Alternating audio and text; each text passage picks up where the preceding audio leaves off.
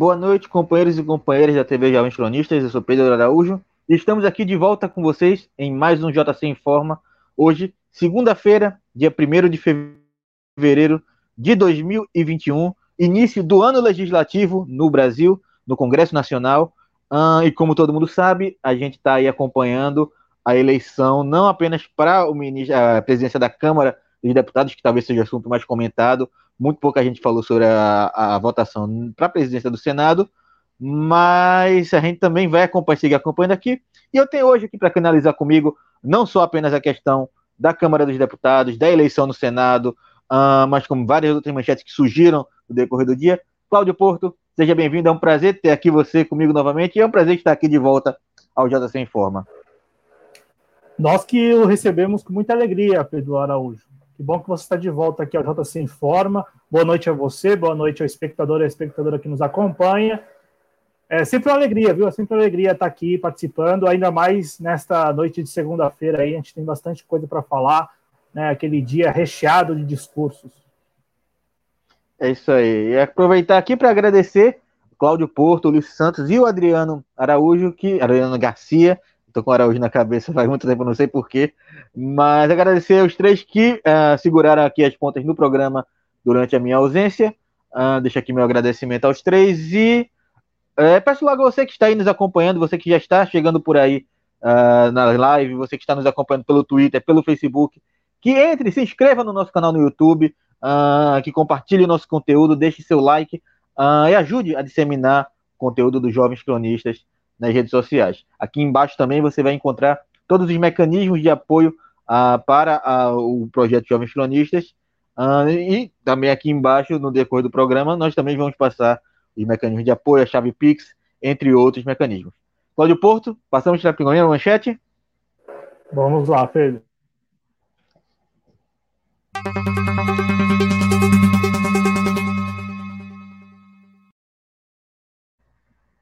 Maia diz a deputados que decidiu deixar o Democratas após a eleição na Câmara.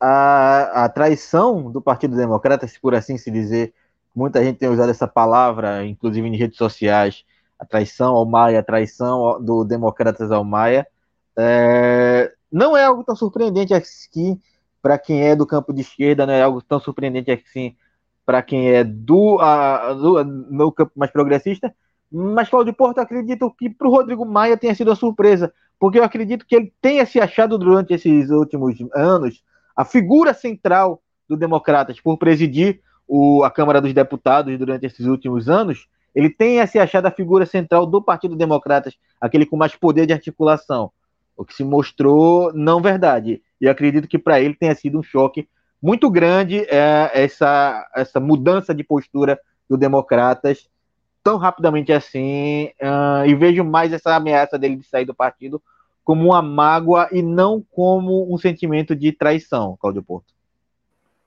Ô Pedro, o que, o que deve ter provavelmente fugido aí da, da expectativa ou da previsão do Rodrigo Maia era o fato de que esta decisão seria tomada na véspera da eleição, né? Porque a decisão do DEM de desembarcar do bloco ali, né, que apoia oficialmente o Baleia Rossi do MDB de São Paulo, aconteceu ontem, né, à noite, né, depois de uma reunião da, da executiva, né, do Democratas.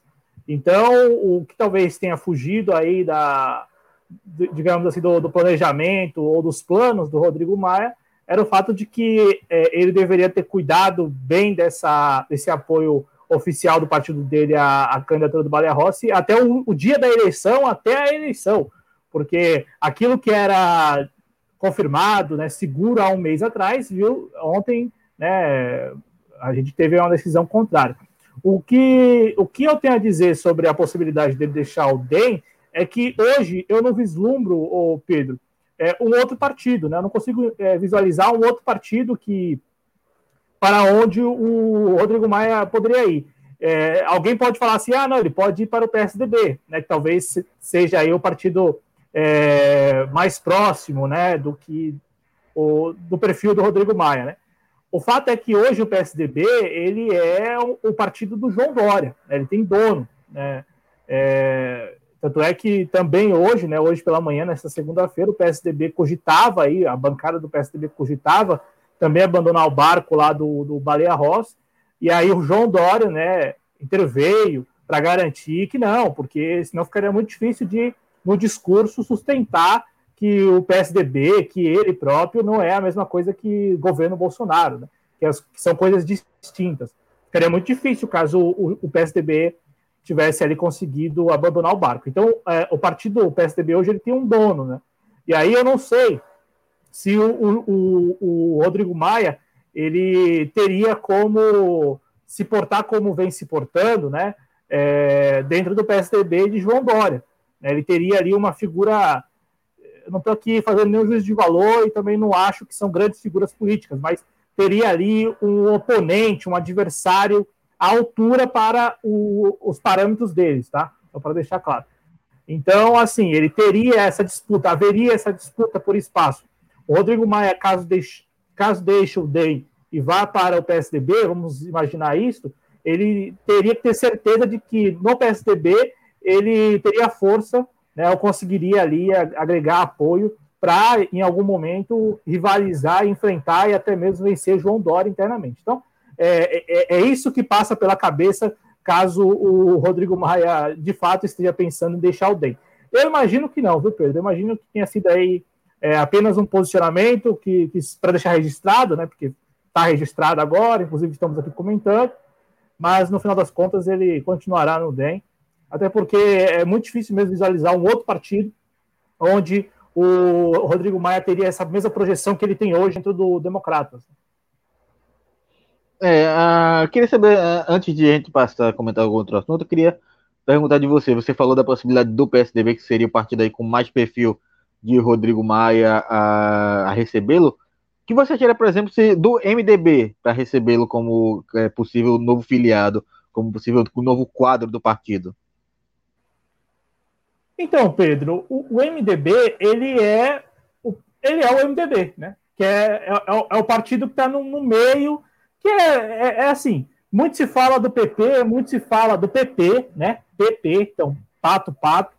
Muito se fala do PP, muito se fala do PSD, muito se fala do Republicanos, mas o MDB é quem lançou essa moda, né? De, de uma política, não sei, estou talvez dando crédito é, superestimando o, o, MDB, mas me parece que, se a gente observar o histórico, o MDB é quem dá início, né? Quem dá início a essa política fisiológica. Está tanto de um lado como do outro, não importa quem esteja no governo, é, eles estão apoiando.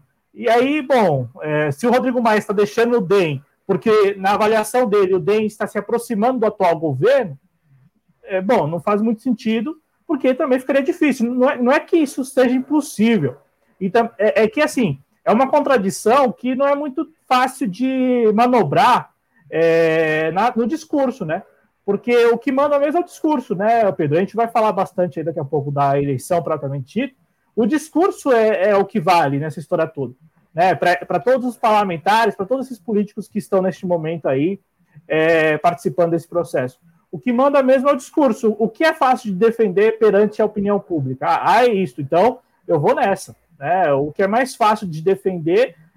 E, e, quando não é tão fácil de defender, eles arrumam um jeito ali de, de contornar a opinião pública, redesenhar uma narrativa que seja mais favorável ao, ao, que eles estão fazendo. Né? Mas respondendo a sua pergunta, fica um tanto difícil de imaginar o Rodrigo Maia indo para o MDB agora, uma vez que o MDB é o, é, o, é o partido do governo. Ainda que na Câmara o Baleia Rossi esteja aí nesses dois últimos meses é, vou aqui, nesses últimos três meses aí, tentando se descolar do, do governo Bolsonaro, o MDB é o partido do governo.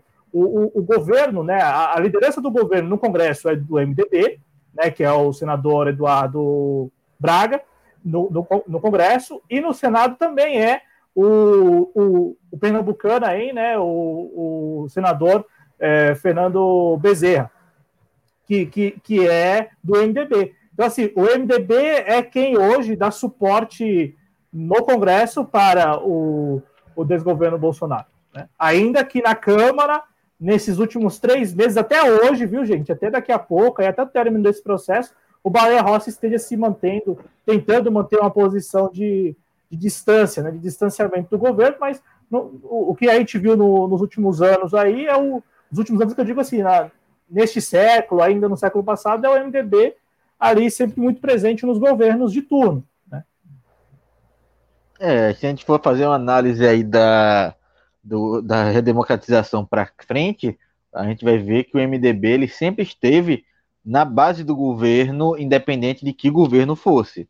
Ele dava sustentação para todo o governo e estava ali, pelo tamanho que ele tinha, ele teve redução muito grande depois da eleição de 2018, mas era um partido de um tamanho muito grande dentro da Câmara dos Deputados.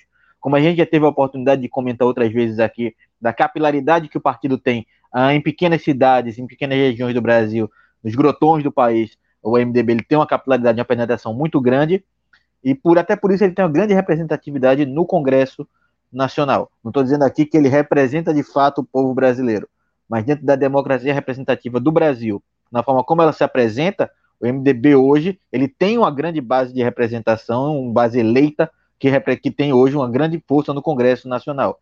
E tem esse poder aí, né, Claudio Porto, de estar barganhando cargos e barganhando ah, muitas emendas parlamentares que o governo fez questão de liberar muito aí às vésperas da eleição, uh, num episódio que, se fosse no governo do PT, estaria aí sendo chamado de mensalão, como foi amplamente chamado de mensalão durante a, a próxima eleição ali de 2006, para tentar desestabilizar a candidatura do então presidente Lula. Mas aí eu concordo com você, eu sou, estou com a sua opinião, de que não é, ele não vai sair do Democratas, ele ainda tenta o protagonismo com democratas, mesmo que agora ele esteja rivalizando aí com o grupo do ACM Neto. Ele ainda assim é uma liderança do Democratas. E acredito que essa a, a, a colocação dele de que vai deixar o Democratas teve, foi um arrobo tão grande quanto a ameaça dele de abrir o processo de impeachment.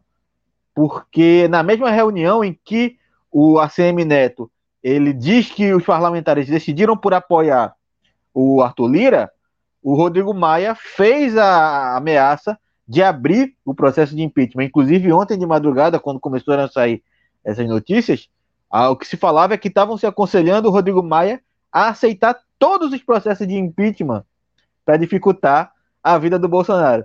Você consegue imaginar isso, Claudio Porto? 60 processos de impeachment sendo julgados? É, eu não sei se seriam julgados, Pedro, mas assim, primeiro que seria algo escandaloso, né? É, e, e, mais uma vez reafirmaria a ideia de que não há instituições funcionando no Brasil.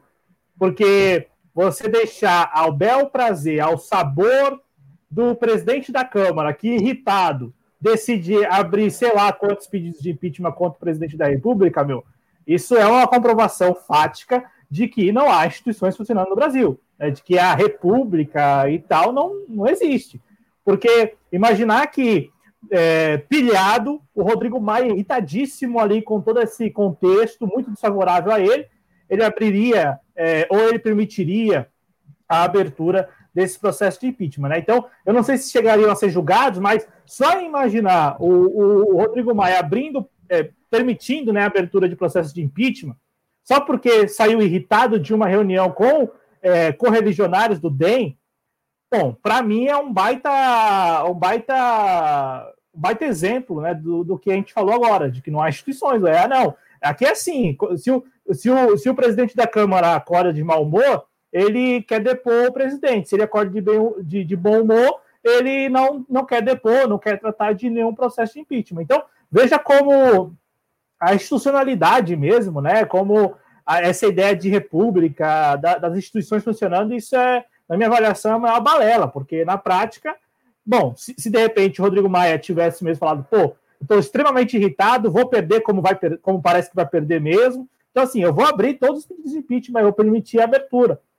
E aí, muita gente, claro, iria até comemorar esse fato e tal, iria repercutir. Mas olha, olha só a gravidade, né? Então, é o presidente da Câmara irritado que decide ali permitir a abertura do, dos processos de impeachment. Assim como daquela vez lá, Pedro, em que a gente noticiou aqui que o Rodrigo Maia é, fez um joguete com o auxílio emergencial, né, para irritar também o presidente Bolsonaro. Numa sexta-feira lá, ele disse que iria pautar é, para incomodar o ministro da Economia, o Paulo Guedes, né, o Ministério da Economia, e principalmente o Bolsonaro, que havia dito que não era possível. Então, ah, já que não é, já que não é possível que, e, e já que a, a, é o Congresso que está impedindo, né? A gente vai pôr para votação. E aí, isso tudo para irritar o Bolsonaro. No final das contas, ele não colocou para votação, né? A mesma coisa agora. Ele, ele hoje, né, deu mais de uma declaração falando que não, que não que não vai, né, não vai nessas últimas horas aí, enquanto presidente da Câmara, permitir a abertura de nenhum processo de impeachment. Então, a, a, a, é, é, algo gravíssimo. Gravíssimo assim, né? Tudo que a gente vem narrando, essa crônica dos últimos anos, é bem grave, né? Nesse sentido de democracia sólida, consolidada, constituições funcionando. É, a, a cada episódio como este, a gente tem muito claro que não, que não existem instituições funcionando no Brasil. É, sendo bem honesto com vocês aí, a, a, leitura que eu faço é esta, né? Quando o presidente da Câmara decide, ah, eu vou abrir lá os processos de impeachment porque eu estou irritado, porque eu vou perder a, a, o comando, né, ou a influência sobre o presidente da Câmara, ou sobre o próximo presidente da Câmara. Pô, fala sério, né?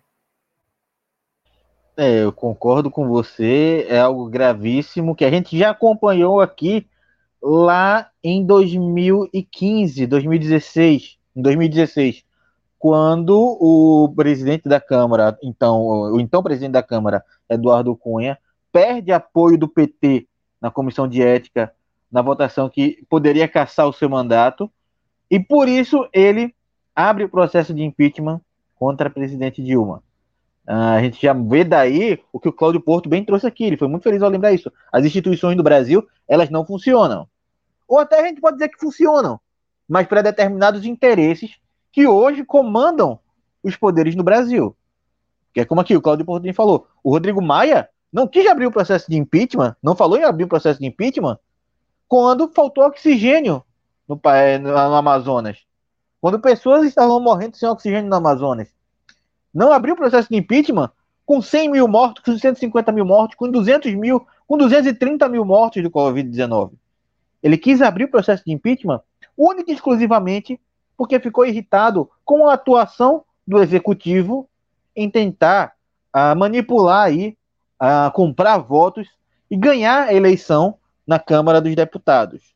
É uma vitória para o bolsonarismo, essa, se de fato se consolidar essa vitória. E Rodrigo Maia, em momento algum, durante esses dois anos de governo Bolsonaro, se preocupou com a vida do povo brasileiro. A preocupação dele como da maioria dos parlamentares que hoje vão eleger o novo é, presidente da Câmara dos Deputados, é único e exclusivamente com seus projetos de poder.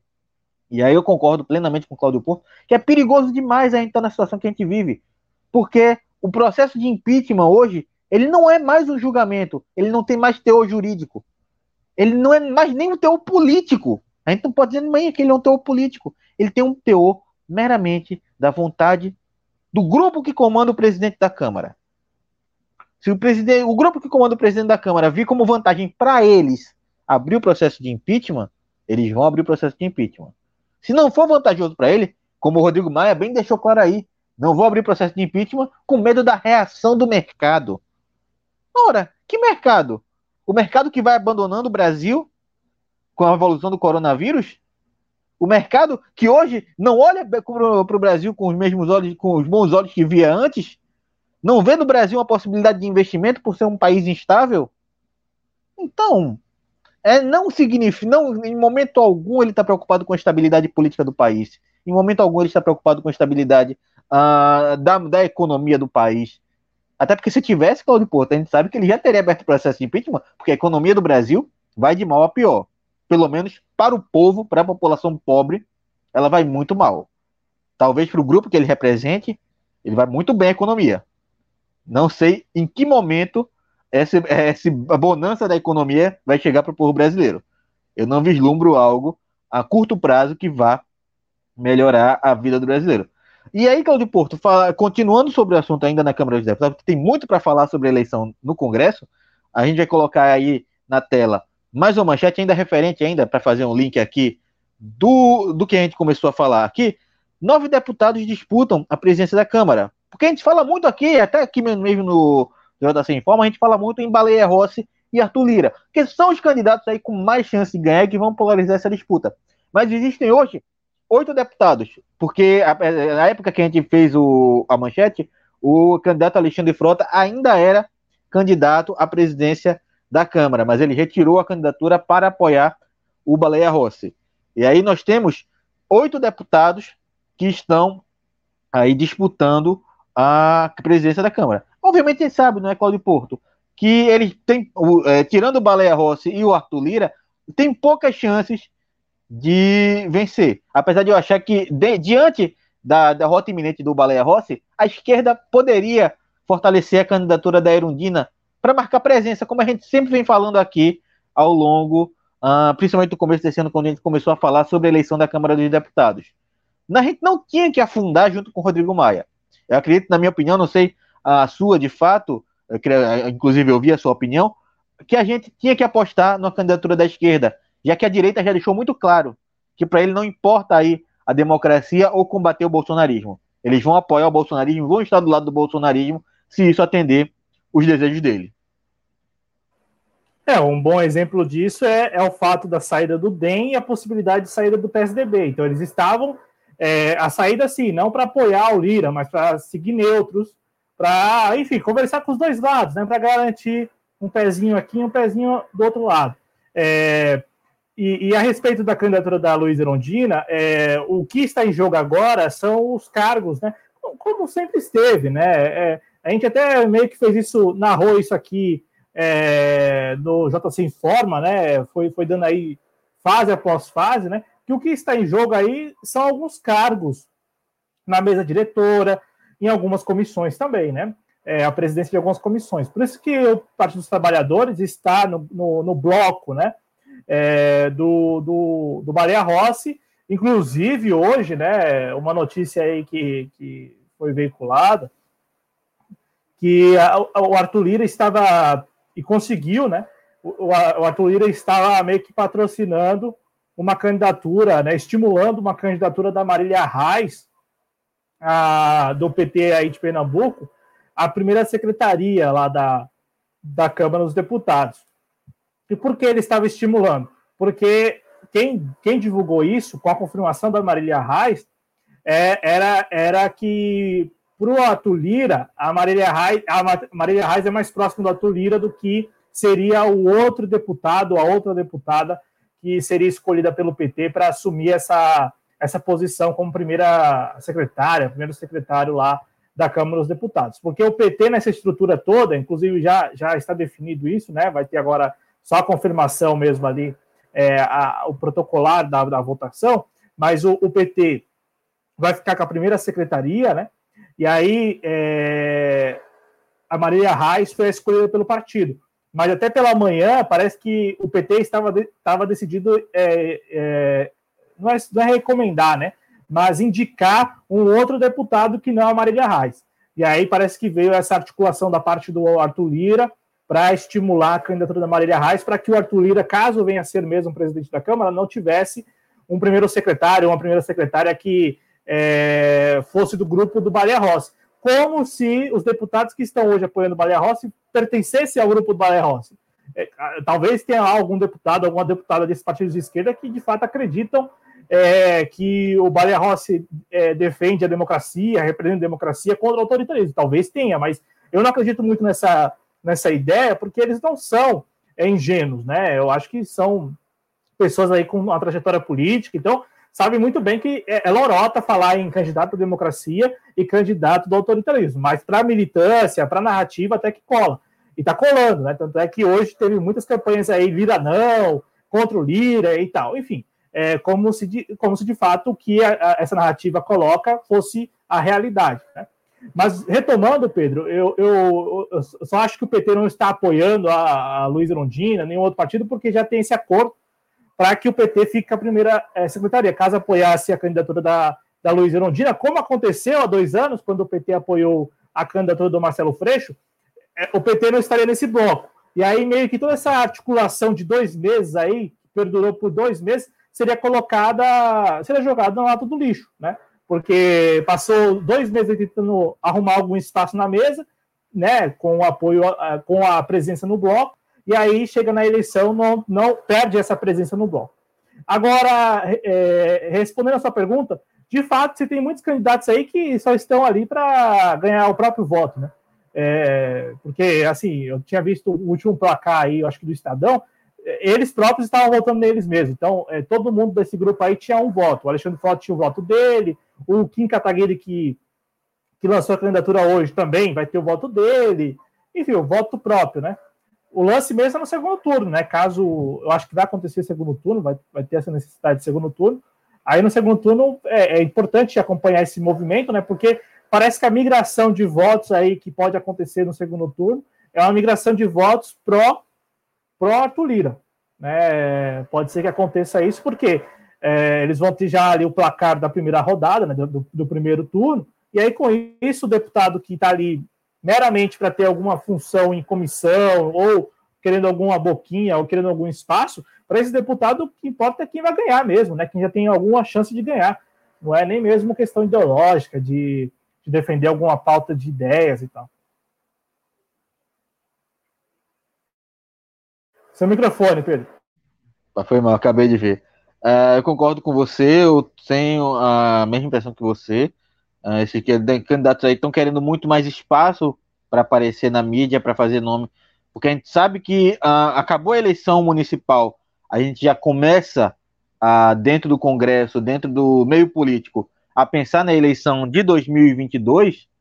Então, esses candidatos que aí vão entrar para para candidato, tentar sua candidatura mesmo sem força nenhuma, eles estão aí muito mais para aparecer, para ter um, um, nome deles encharcado de alguma forma, do que para de fato ganhar.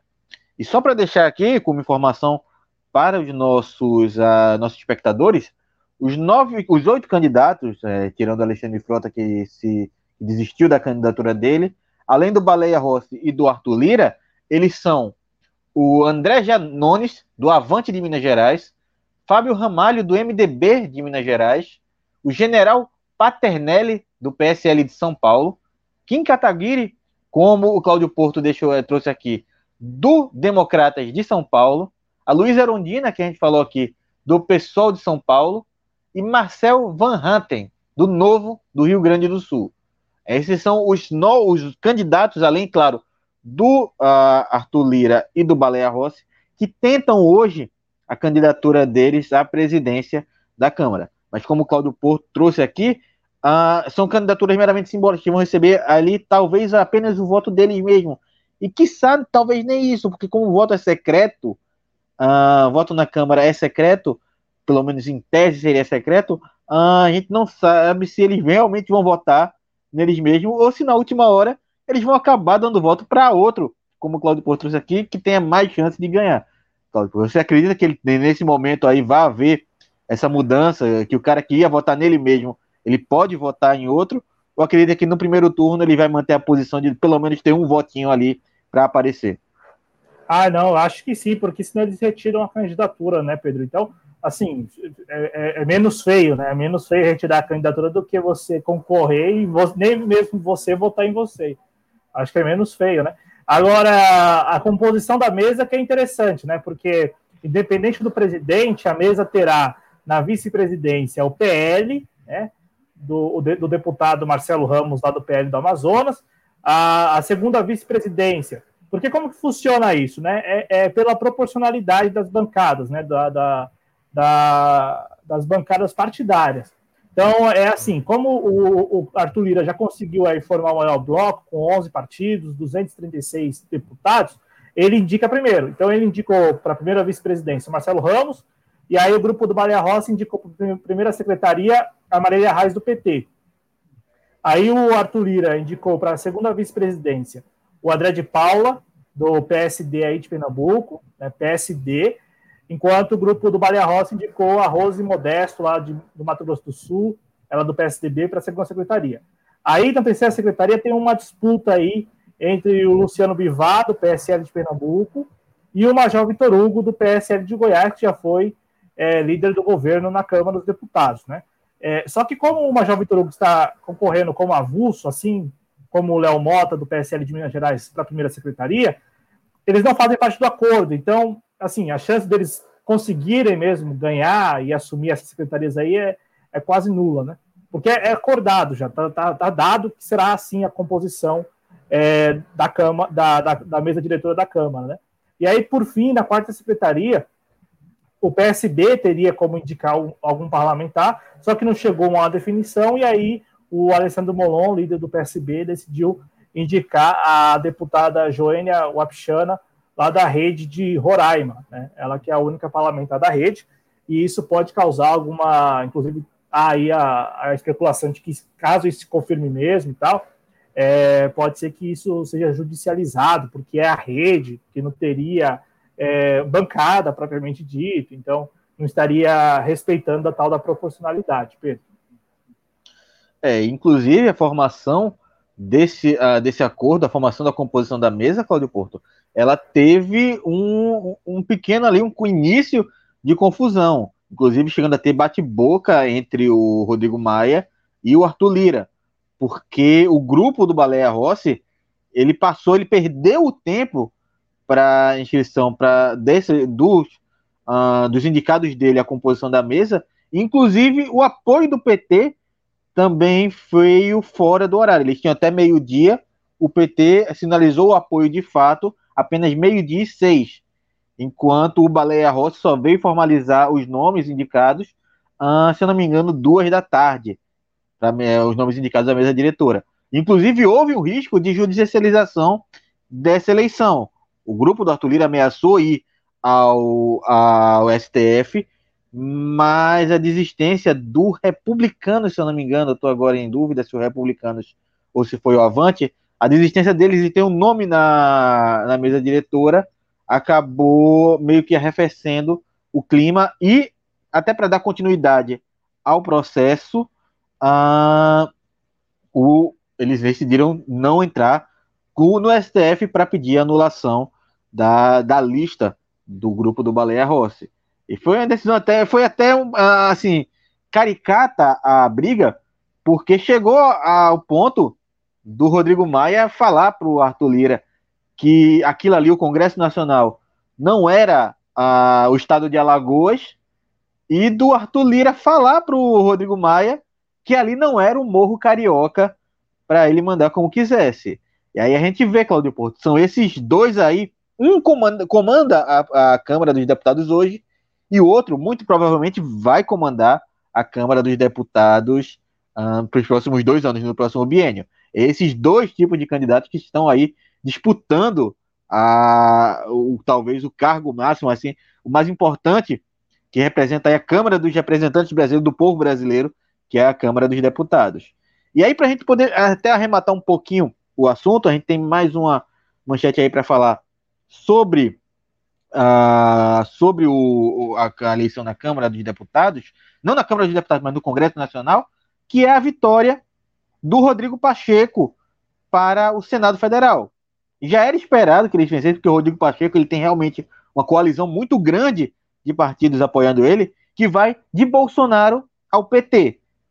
São realmente vários parlamentares ali apoiando ele, e não tinha como a Simone Tebet, uh, que foi aí a candidata mais forte, inclusive os outros três candidatos à presidência do Senado desistiram para apoiar Simone Tebet, mas ainda assim, Claudio Porto, eles não conseguiram e Rodrigo Pacheco ele vai ser o presidente do Senado Federal para os próximos dois anos e, consequentemente, o presidente do Congresso Nacional.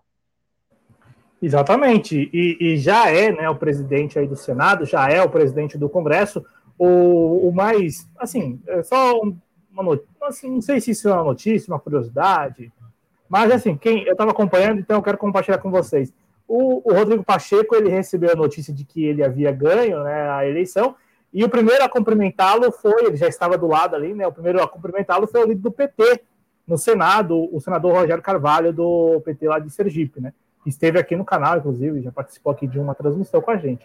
Então, assim, de fato, essa questão de coalizão, né, de agregar apoios e tal, funcionou para o Rodrigo Pacheco, que é senador aí, né, em primeiro mandato, foi o presidente da CCJ, né, da Comissão de Constituição e Justiça na Câmara dos Deputados, quando a Câmara tratou ali do pedido de impeachment da ex-presidente Dilma Rousseff, né? Então ele, ele, ele que comandou os trabalhos lá em 2016, 2015, 2016. Então, agora ele é o presidente do Congresso. No discurso, porque assim, hoje foi o dia dos discursos, né? Como eu falei na introdução. Hoje, assim, vários discursos e discurso para. Olha, tinha discurso para dar e para vender, né? É, discurso no STF, discurso do, no, no, Senado, discurso agora na Câmara. Então, tem discurso tudo que é lugar hoje, né? E, e assim, as pessoas elas fazem até um diagnóstico correto da situação do Brasil, sobretudo quando estão deixando seus cargos, né? Então, assim, quando, quando já não podem fazer muito mais, já que não, já, quando já não podem fazer mais nada, elas passam a, a traçar um diagnóstico correto do Brasil de hoje, né? O Brasil que tem cada vez mais pessoas na extrema pobreza, que tem pessoas aí sem emprego há muito tempo, que não tem qualquer iniciativa do governo, não tem qualquer iniciativa do próprio Congresso para estimular o emprego, para resolver essas pendências todas, né? Pra... Então, assim, elas, elas conseguem fazer um bom diagnóstico. Eu, eu falo isso porque hoje eu escutei do, do Davi Alcolumbre, da Simone Tebet, por exemplo, e também do próprio Rodrigo Garcia, do Rodrigo Pacheco, é, diagnósticos corretos do Brasil, entendeu? É, só que o, o que eles apresentam como remédios para esse, esse Brasil que nós estamos aqui também narrando, né, esse Brasil de extrema pobreza, de, de desemprego alarmante, né, para dizer o mínimo aqui, para ser bem modesto, eles apresentam as contra-reformas que já não surtiram efeito e que não surtirão efeito, porque elas não são próprias para surtir efeito no sentido que eles, que eles querem vender. Né? Então, a contra-reforma trabalhista não, não, não tinha como, ela não tem nem como, não tinha, não tinha nem tem como criar empregos. Né? É sabido isso. Então, assim, o diagnóstico é correto, mas os remédios, os remédios e os medicamentos que eles é, oferecem é, são os mesmos de sempre, são equivocadíssimos, são os errados, são aqueles que, ao contrário, prejudicam ainda mais. Né? Mas, enfim, Pedro, tá aí o Rodrigo Pacheco, agora presidente do Congresso, alinhado com o governo, né? Ele é. Assim, tanto o Arthur Lira é mais alinhado, né? O Arthur Lira ele é mais alinhado do que o, o Rodrigo Pacheco. Porque o, o Rodrigo Pacheco, ele, ele era o único com, com, a sua, com a candidatura viável, né? Então o presidente Bolsonaro meio que se aproveitou também disso, né? Falou, ah, é o único lá que tem viabilidade mesmo para vencer a parada, então vou apoiá-lo. Mas não, não, mas não deixa de ser um candidato aí, agora um presidente do Congresso, também alinhado com o governo, assim como o Davi Alcolumbre foi. Né? É, isso aí, o Davi Alcolumbre, mais do que o Rodrigo Maia, ele foi mais alinhado com o governo. Inclusive, o Rodrigo Pacheco, que foi apoiado também pelo Davi Alcolumbre, ele viajou com Bolsonaro em representações a, a comerciais do Brasil uh, várias vezes. E, como o Claudio Porto disse, é, ele teve aí, uh, ele é mais aliado com o governo, talvez não tanto seja, não seja tanto quanto o Arthur Lira, mas ele ele foi uh, uma, uma, vitória importante do bolsonarismo. Uh, e apesar, Claudio Porto, de eu achar uma certa ingenuidade, eu vi isso do, de um senador do PT, senador Humberto Costa, aqui de Pernambuco, ao dizer que ele não vai pautar a, pautas autoritárias que venham do governo, eu acho uma certa ingenuidade, porque a gente sabe que esse governo ele usa o autoritarismo com a cortina de fumaça para passar uh, alguns pacotes de maldade. E sempre fica aquela impressão de que ah, o governo fez algo ruim, mas podia ser pior. E essa impressão, é nessa pequena impressão que a gente vai se complicando cada vez mais. E aí, quando tá você me passa. Né? É, a gente sai perdendo. Exatamente. E aí você me passou aqui no privado que o Rodrigo Maia estava lá falando na Câmara dos Deputados. A gente pode botar aqui o, o vídeo? Podemos, aí a transmissão ao vivo, né? Vou, vou habilitar aqui o áudio, porque ele está se despedindo e chorando. Hum. As brigas passaram, vamos eleger um novo presidente. Tivemos um momento de mais atrito. O meu caso, com a candidatura do deputado Arthur Lira, a ele e aqueles que o apoiam, se em algum momento se sentiram ofendidos pelo que falei, não foi a minha intenção. Eu admiro a cada um dos deputados e das deputadas, tenho orgulho de ser presidente dessa casa. E, mais do que isso, tenho orgulho de ser deputado federal, que com 16 anos estou voltando aqui ao meu primeiro discurso da minha primeira eleição, quando ali no segundo turno eu lembrei que eu ficava ali na Constituição e aqui ficava meu pai Mário Covas, Ulisses Guimarães, Zé Serra, Delfim Neto, e nós tínhamos orgulho do parlamento brasileiro. E é esse orgulho que durante quatro anos e sete meses eu trabalhei para que a sociedade voltasse a ter, de cada um de nós, de forma conjunta. E eu tenho certeza que qualquer um daqueles que seja eleito vai trabalhar para que nós continuemos ou tenhamos muito mais respeito e cada vez mais orgulho de sermos deputados e deputadas brasileiros. Muito obrigado.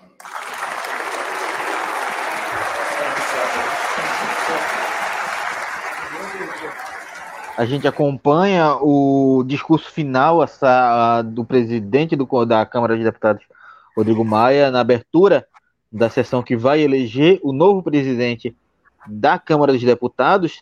E é interessante, por ele falar, a gente vê o Rodrigo Maia chorando, apesar de que chorando estamos nós aqui, aqui embaixo, uh, enquanto nas negociatas que ele fez com o governo Bolsonaro, uh, enquanto o povo brasileiro fez. Mas é interessante ele citar o pai dele, porque eu estava vendo, passando aqui pelas manchetes, enquanto ouvi o Rodrigo Maia falar, o, uh, o pai dele, o César Maia, ele também falou agora que deve seguir a orientação do filho e também sair do Democratas.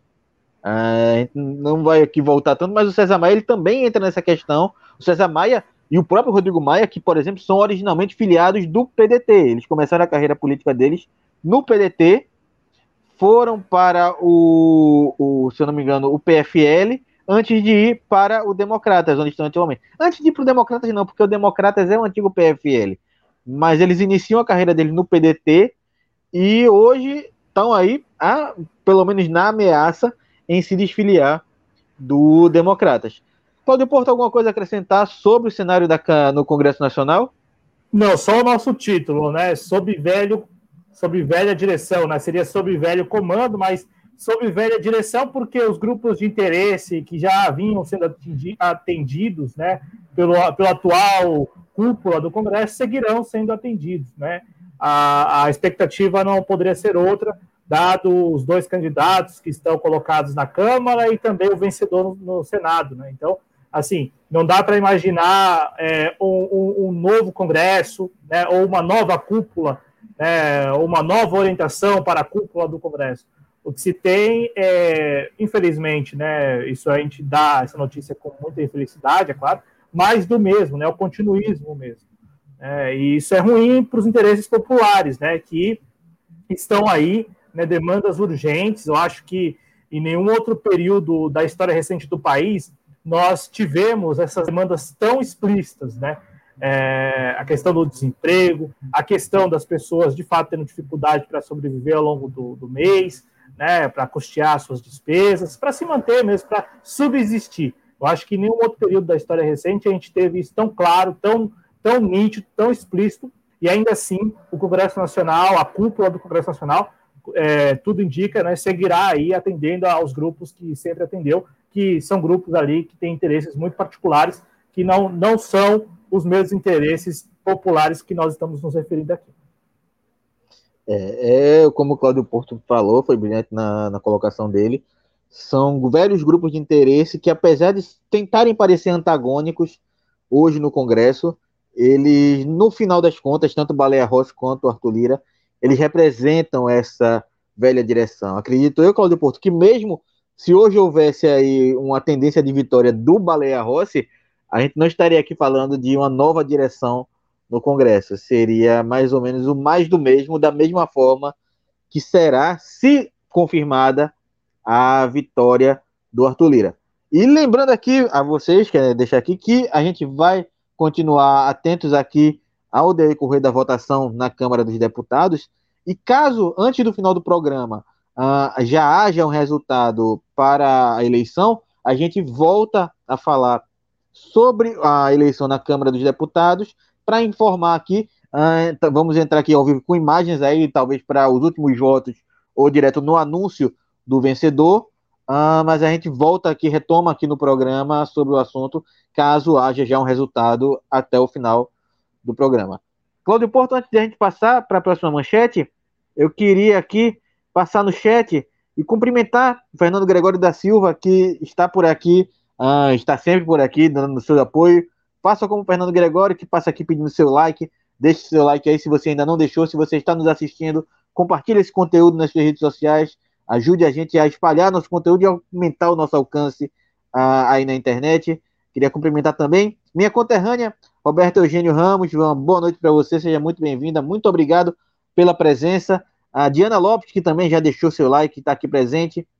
Uh, muito boa noite, é um prazer ter você aqui com a gente. Um grande obrigado ao companheiro Moacir Surdo, que está aqui com a gente, está nos assistindo. Já deixou a contribuição, Moacir. Muito obrigado, um abraço muito grande. Toda contribuição é sempre bem-vinda. E aqui embaixo, na descrição do vídeo, uh, você que está assistindo pelo YouTube, você vai encontrar nossos mecanismos de apoio. E como a gente sempre deixa muito claro aqui, você ajuda quando você puder, com quanto você puder. E se isso não for prejudicar as suas finanças. A ajuda financeira é muito importante aqui para a gente poder manter o projeto, mas a gente está aqui sempre preocupado. A gente sabe que a situação não é fácil para ninguém e não quer que ninguém se prejudique ou faça alguma loucura a, nas suas finanças para nos ajudar. Você tem a opção de nos ajudar de forma gratuita, compartilhando esse conteúdo e ajudando esse conteúdo a chegar a mais pessoas, não só no YouTube, mas em outras redes sociais. A gente tem aqui a nossa transmissão pelo Facebook e também pelo Twitter. E você ajudando a disseminar o conteúdo dos jovens cronistas pela internet, você também está nos ajudando. Cláudio Porto, seguimos para a próxima manchete? Bora lá, Pedro. Bora. Após derrota nas eleições, militares alegam fraude e dão golpe de Estado em Mianmar. General assume comando do país após prisão de líder civil e de autoridades do partido vencedor do pleito.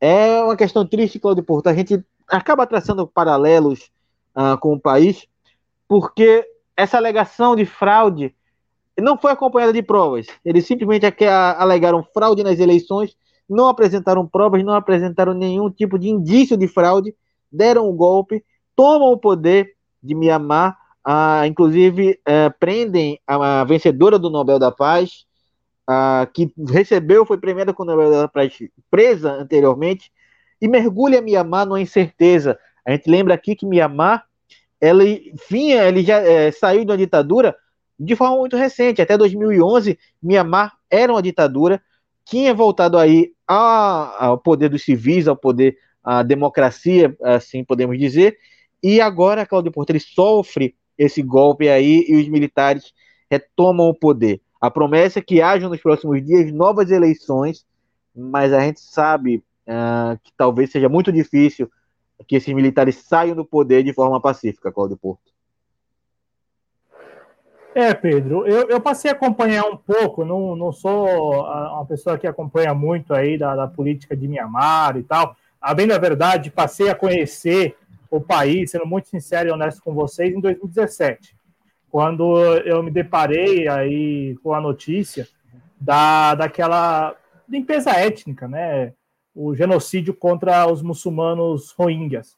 É, e, e, assim, eu, eu, eu, eu, me dei conta daquela notícia e passei a ler um pouco mais para entender né, o que está acontecendo, porque é, o que mais me chamou atenção na época, até hoje mesmo, é o que mais me chama atenção, é que mais de um milhão de pessoas deixaram as suas, as suas terras, né? deixaram ali onde viviam, para tentar sobreviver na divisa, né? na fronteira entre Mianmar e Bangladesh. E a mídia ocidental, a nossa mídia, ela pouco falava sobre isso. Ela pouco tratava desse assunto. Né? Eu, eu, eu, eu considerava e considero isto, isto um tema escandaloso um milhão de pessoas deixando, porque é, é, são esses os números, né? Mais de um milhão de pessoas, muitas crianças, muitos idosos, sendo obrigados a deixar suas casas para tentar sobreviver em outro país, só que este outro país não permite a entrada, no, né, que é o caso de Bangladesh, e aí essas pessoas elas estão vivendo desde 2017, desde agosto de 2017, elas vivem em um grande acampamento, né? que é um grande campo mesmo, assim, de, de concentração de rohingyas, em condições precaríssimas. Precaríssimas, questões sabe, condições sanitárias. E aí eu passei a acompanhar um pouco mais de, da, da, da, das questões de Mianmar e tal, até para compreender um pouco mais do que está acontecendo. E aí, a época, a notícia, que é a notícia até hoje, ela não foi, é, é, não foi né, invalidada. A notícia é que, a época, o exército né, da antiga Birmania, o exército de Mianmar, estava protagonizando esses confrontos contra Rohingyas também armados e tal. Né? E aí o que mais me chamou a atenção, quero deixar claro aqui, não foram os Rohingyas que estavam ali rivalizando em confronto com o exército. É o fato de um milhão de pessoas estarem tendo que deixar suas terras para ir para outro lugar e este outro lugar não receber e as pessoas ficarem vivendo ali em um grande acampamento. É, é isso que me deixou muito atento à notícia na época. E aí agora, né? Ontem a gente, a mídia ocidental passou a reproduzir essa notícia de golpe lá em Mianmar e tal. E aí também mais uma vez eu fui em busca para entender o que estava acontecendo. E aí é importante uma coisa, né, Pedro? Lá a, a, a política institucional, né? A política civil, ela é tutelada pelos militares. Então, assim, a ditadura acabou, né, a ditadura por lá, mas ao longo desse período aí de 2011 até hoje, os militares sempre tutelaram essa democracia civil, né? Então, tanto é que a, a, a ex, a Nobel da Paz, né, a Suki, ela, ela, era, ela não era, né, ela, apesar de ter sido eleita presidente, né, ela, pela Liga Nacional para a Democracia, ela, ela, era, ela, ela ocupava o cargo, né, a função de conselheira, porque há lá na Constituição algo que impede uma, a pessoa que é casada com um estrangeiro é, né, ser a presidente do país, algo assim. Né? Então aí ela foi eleita em 2015 e tal, depois de 25 anos, eleições, aquela história toda, e aí ela ficou até agora, parece que ela está presa, né? E aí, Pedro, eu, eu fui, fui procurar entender por que da, dessa iniciativa dos militares. De fato, eles participaram das eleições, pelo que se divulgou aí, né, os resultados das eleições foram muito favoráveis para eles e muito favoráveis para a Liga Nacional para a Democracia, que é o partido da Suki, né? Vamos lá. Eu não sabia, eu não sabia. Eu fiquei sabendo agora à tarde, assisti a um vídeo do companheiro Mitabrian, ele trazendo uma nova versão sobre o que está acontecendo. A gente sempre tem que esperar isso, né? Eu tinha lido mais cedo, bem eh, quando eu saí de casa, eu tinha lido que o Barack Obama, o ex-presidente estadunidense, esteve duas vezes em Mianmar. Ele esteve em 2012 e em 2016. E aí, na boa, cara, eu, eu sou um cara, eu sou uma pessoa que tem um. Eu sou muito cético quanto a isso. É, um presidente estadunidense deixar a Casa Branca para ir até um país tem muita coisa em jogo. Não é, não é, não é uma visitinha ali qualquer, né? Então ele foi lá, ele esteve duas vezes lá, em 2012 e em 2016. E, e ele sempre simpatizou. Então, assim, a, a, o porta-voz do Deep State estadunidense sempre se simpatizou, demonstrou simpatia pela Suki e pela tal democracia que estava sendo retomada no país, aquela história toda. Aí hoje, agora à tarde, assistindo ao vídeo do companheiro Antablian, ele trouxe uma nova versão. A versão é, primeiro, que o Exército teria amparo constitucional para fazer o que está fazendo. Porque, como eu disse, é, é, eles tutelam a democracia lá é, Birma, da, da, da, de Mianmar. E segundo, que o que estaria em jogo aí, Pedro, seriam os interesses de potências globais na região. Então, de um lado, Índia, Estados Unidos e Japão, né? sobretudo Índia e Japão, né? então é, Estados Unidos meio que controlando por alto, então Japão e Índia ali, e a China do outro lado. E aí é, parece que os militares é, quiseram se antecipar a uma possibilidade de desestabilização externa. É esta a versão, né? Se é que eu entendi bem e tal. Este vídeo está disponível no, no, no canal do companheiro Rogério Tablian, essa versão, essa outra versão né, do que está acontecendo. E também é, a notícia de que né, os militares, de fato, neste momento, estão no poder, estão constituindo um novo ministério, né, é, já, já constituíram um novo ministério e estão para convocar eleições aí dentro, do, dentro de um ano. Né? A gente vai seguir acompanhando, mas o fato. Ah, e outra coisa, né, Pedro? Em 2017, quando aconteceu isso com os Rohingyas, os militares estavam é, protagonizando isso, e a Suki ela teve uma posição tal. Assim, quem está de fora analisa que ela não quis confrontar os militares. Talvez já né, um sinal dessa tutela. Mas o fato é que, à época, ela não tomou uma posição enfática contra o, a, a, limpeza étnica que estava acontecendo ali é, no próprio país, né, na região lá de Rakhine. Então, a, uma situação muito sensível a, de Mianmar já há algum tempo, e aí agora toma esse tem esse tom né, mais grave, porque para a mídia ocidental, bom, é um golpe, né? Você tem ali tanques nas ruas, militares, né? é o, é o golpe típico, né, tradicional. Mas o que estaria por trás desse, dessa iniciativa dos militares seria essa, essa, esses interesses que são interesses externos, né? Não, não, não tem a ver com a política interna de Mianmar, mas sim esses interesses aí é, externos, o que também não invalida, Pedro, para passar a palavra para você, a possibilidade de que nos próximos dias, nas próximas semanas, é, internamente se tenha uma espécie de convulsão. Por enquanto, eu, eu, os, os, militares estão é, segurando a, as rédeas, então tem toque de recolher, não tem muita manifestação, não, se, não pode realizar manifestação, pelo que a gente está acompanhando, é, mas aconteceram já é, algumas manifestações de ultranacionalistas lá, da, de Mianmar, né? É, budistas ultranacionalistas. E aí eu não sei se isso pode vir a a criar um ambiente hostil interno na, na, em Mianmar, né? Porque por enquanto o que se tem é os militares estão no poder, tem toque de recolher e a sociedade, pelo que a gente, pelo que eu pude acompanhar, a sociedade está lidando com isso com uma certa naturalidade interna, né? A sociedade lá em Mianmar, porque fora, por exemplo, na Tailândia, em frente à embaixada de Mianmar na, na Tailândia, aconteceu uma grande manifestação né? Então, assim, muitas pessoas mesmo, muita polícia. É, então, assim, na, em Mianmar, por enquanto, a, a, reação da população tem sido com muita cautela e tranquilidade, pelo que a gente está tendo de relato. Fora, fora da, de Mianmar, a gente já tem, por exemplo, essa notícia da Tailândia lá, dos, dos cidadãos da, de Mianmar se manifestando em frente à embaixada do país na Tailândia.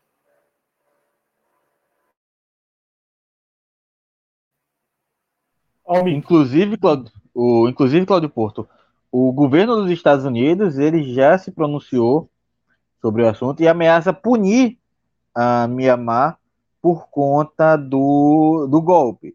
E aí, como você lembrou, você falou do Obama, acredito que não seja diferente com o Biden, para o governo dos Estados Unidos se mobilizar para punir um país por conta de uma ditadura, é porque interesse por trás disso ele tem. A gente sabe que por aí os Estados Unidos ele dá suporte e mantém muita ditadura desde que atenda o interesse dele. Se ele não dá esse suporte a essa ditadura, algum interesse por trás disso ele tem. Mas é como você falou, a gente vai seguir aqui acompanhando a situação de Mianmar, buscando mais informações. Vocês que uh, quiserem acompanhar mais uh, sobre esse vídeo que o Claudio Porto falou, terminando aqui essa live, vão lá no canal do companheiro Anitablian para a, acompanhar esse vídeo, tem, talvez tenha mais informações sobre Mianmar. A gente vai seguir acompanhando aqui, trazendo para vocês em próximos J6 Informa uh, ou em outros programas do canal para comentar sobre a situação do país. Mas é uma situação que a gente demanda aqui mais informações, porque, como o Código Porto trouxe aqui, não é uma situação é, simples, não é algo preto no branco. Tem muito interesse uh, geopolítico na região, política externa na região, uh, de dominância ali uh, regional e até global, quando a gente coloca os Estados Unidos ali na jogada. Mas é uma situação que a gente vai acompanhar, vai seguir acompanhando e trazendo mais informações para você no decorrer aí uh, do, do, da, dos acontecimentos em Mianmar. Claudio Porto, alguma coisa a acrescentar? Só, só para deixar claro, né? Eu não sei se eu falei, eu acredito que não, mas o, o que estaria por trás de tudo isso são as tais rotas da seda, né, as tais rotas da seda chinesa. Né? Então, de um lado você tem aí Japão, Índia e Estados Unidos com seus próprios interesses, em geral ali interesses do Império Estadunidense, e do outro lado a China com as rotas da seda. Então, assim, é, parece que foi um movimento para antecipar mesmo, se antecipar ao que eles talvez já estivessem acompanhando de uma possível desestabilização. O companheiro Rogério Tablian, ele, ele tem lá dois vídeos já por enquanto sobre esse assunto e vale a pena o nosso público acompanhar, porque é, é de fato, como você falou, né, não é preto no branco. É, eu falo porque a gente poderia simplesmente ler a manchete aqui e reproduzir como a Folha de São Paulo que quis, quis né, que a gente quisesse, quis que as pessoas compreendessem o que está acontecendo e acabou. Mas não, é importante a gente entender essas. Não são nem bem nuances, né? Porque se você pega que isso é o fundamental da análise, né? Do, do que está acontecendo, né? Não é nem nuance o fato da China de um lado, dos Estados Unidos do outro. Não é nuance, é o fundamental, porque é, toda essa, toda essa ação aí é um desdobramento disso, né, desses interesses externos mesmo, né, que não são interesses ali, do, é, em primeira instância, não é do povo de Mianmar, não é do povo da antiga Birmânia, não, é o que está em jogo são os interesses geopolíticos mesmo, né, da, da, da região. É isso aí, Claudio Porto, como a gente falou aqui, a gente vai continuar acompanhando e trazendo para vocês mais sobre os acontecimentos em Mianmar, mas ah, ah, nesse momento o que a gente pode dizer é que a situação é bem cinzenta, ah, como o Claudio Porto bem trouxe aqui, a gente tem muito interesse de potências ah, globais e potências regionais na região. Antes de passar para a próxima manchete, queria só dar aquele lembrete aqui para você que está nos acompanhando, você que está assistindo essa live, que deixe seu like, compartilhe o conteúdo nas suas redes sociais, no WhatsApp, no Telegram. Você tem aqui o grupo uh, do Telegram, que é muito interessante. Você se é, entrar lá, você participar das nossas discussões, você contribuir com, uh, aqui com o projeto Jovens Cronistas, também dessa forma, disseminando o nosso conteúdo em redes sociais. Cláudio Porto, seguimos em frente? Bora lá, Pedro. É isso aí.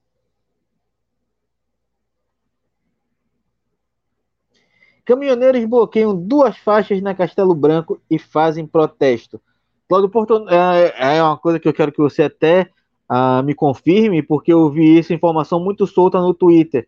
Que o protesto em si não foi, esse protesto que bloqueou as duas faixas na Castelo Branco, não foi um protesto contra o governo Bolsonaro, ele foi muito um protesto contra o governo João Dória. Eu vi essa informação solta no Twitter, não tenho realmente como confirmar. Eu queria que você me confirmasse e aí também comentar a baixa adesão do a greve dos caminhoneiros, se esperava mais do que a gente teve em 2016, salvo engano, não, 2017, do que a gente teve 2018. ali aquele a, 2018, 2018, bem lembrado.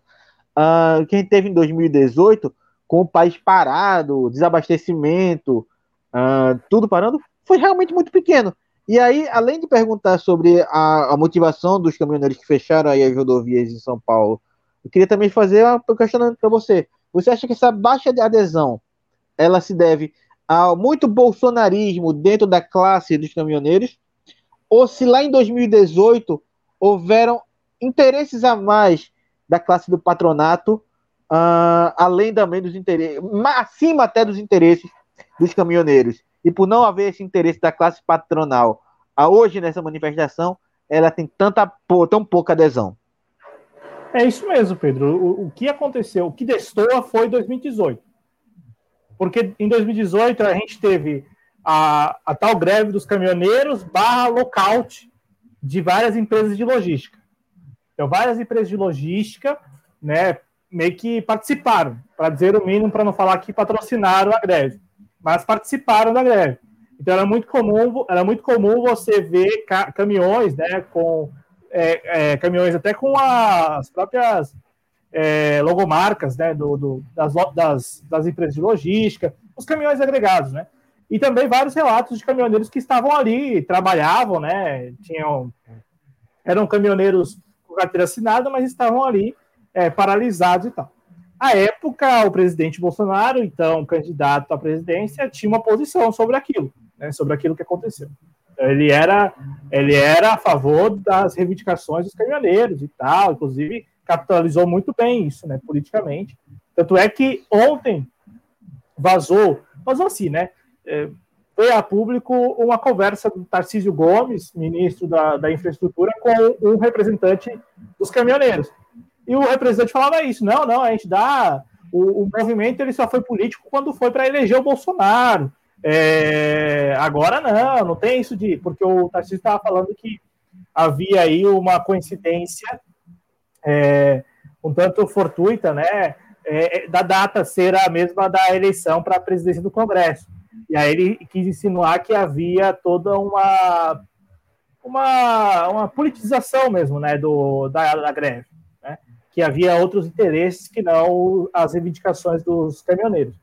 E aí o caminhoneiro que estava, o outro era o interlocutor ali com ele, é, havia dito, né? Havia dito que, que bom, é, nós apoiamos o Bolsonaro e seguimos apoiando. O que aconteceu hoje? Aqui em São Paulo, os únicos é, caminhoneiros que pararam, né, que, foram esses que fecharam aí duas faixas, é, interditaram duas faixas da rodovia Castelo Branco, foram caminhoneiros que estavam é, se manifestando contra o governo João Dória, contra o ICMS, né? Porque para esses caminhoneiros aí a Petrobras ela não, não tem parcela de culpa na, no preço do combustível e, e também o desgoverno Bolsonaro não tem. Quem tem é só o governo estadual. Não estou aqui eximindo de responsabilidade, mas é, é incrível como eles vão para, como hoje, né? Eles foram às ruas, foram lá para a rodovia e tal e o líder falava isso, o líder da, da manifestação ali, falava que não, que o, estou aqui reivindicando a redução do ICMS, né? sem considerar que metade do preço, metade do preço é fixado pelo PPI da Petrobras, né? que é o preço de paridade internacional. E depois é, você tem aí a parcela do ICMS, né? E também a parcela do, do PIS-COFINS lá, é, PIS-COFINS, perdão, é, do governo federal. Então, assim, eles foram às ruas, eh, aqui em São Paulo, né? Estiveram aí na, na rodovia Castelo Branco, é, é, reivindicando a redução do ICMS, mas sem dar um pio sobre a política de preços da Petrobras e também sobre a parcela de responsabilidade do, do governo federal. É, e é, é, bom colocar aqui, né? A, a, parcela de responsabilidade do governo federal vai além do diesel, vai além do preço do diesel. Porque cabe ao governo federal, por exemplo, fiscalizar o cumprimento daquilo que era reivindicação em 2018 e que as pressas ali, até em função da eleição, ah, acabou sendo aprovado, como, por exemplo, o frete mínimo, que deve ser fiscalizado pela Agência Nacional de Transportes Terrestres, que é, que é ligada, né, é um órgão é, do, do Ministério da Infraestrutura, portanto, do governo federal. Então, cabe à NTT é, fiscalizar isso. E também a, a pauta lá do, da, da, do peso, né, das cargas e tal, da pesagem lá, das cargas. E também isso cabe ao governo federal fiscalizar o cumprimento disso. Então, assim, Pedro, é, de, nessa história toda, tem ali a parcela que é do governo do estado e também muita parcela do governo federal. Se você considerar que a Petrobras é uma estatal, ainda é uma estatal, né?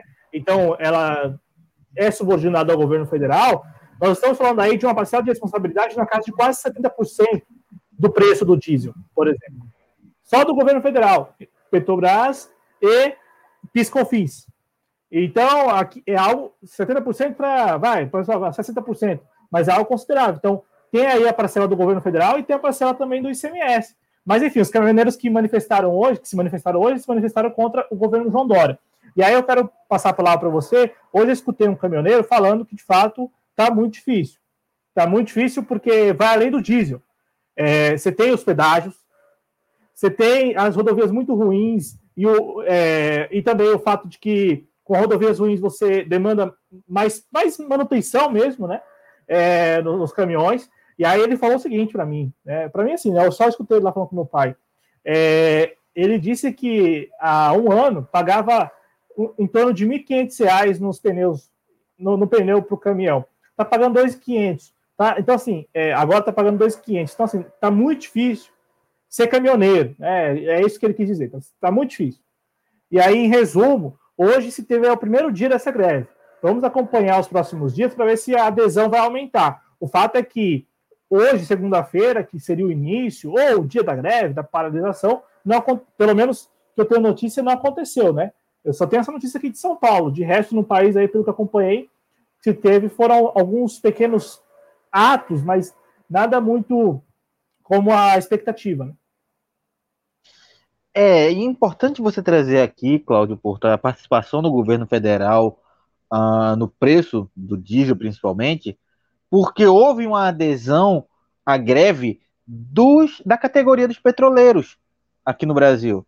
Não houve uma adesão, não, não existe, não estou aqui dizendo que os petroleiros entraram em greve, mas houve um apoio da classe petroleira contra a, a favor da greve dos caminhoneiros, do anúncio da greve dos caminhoneiros.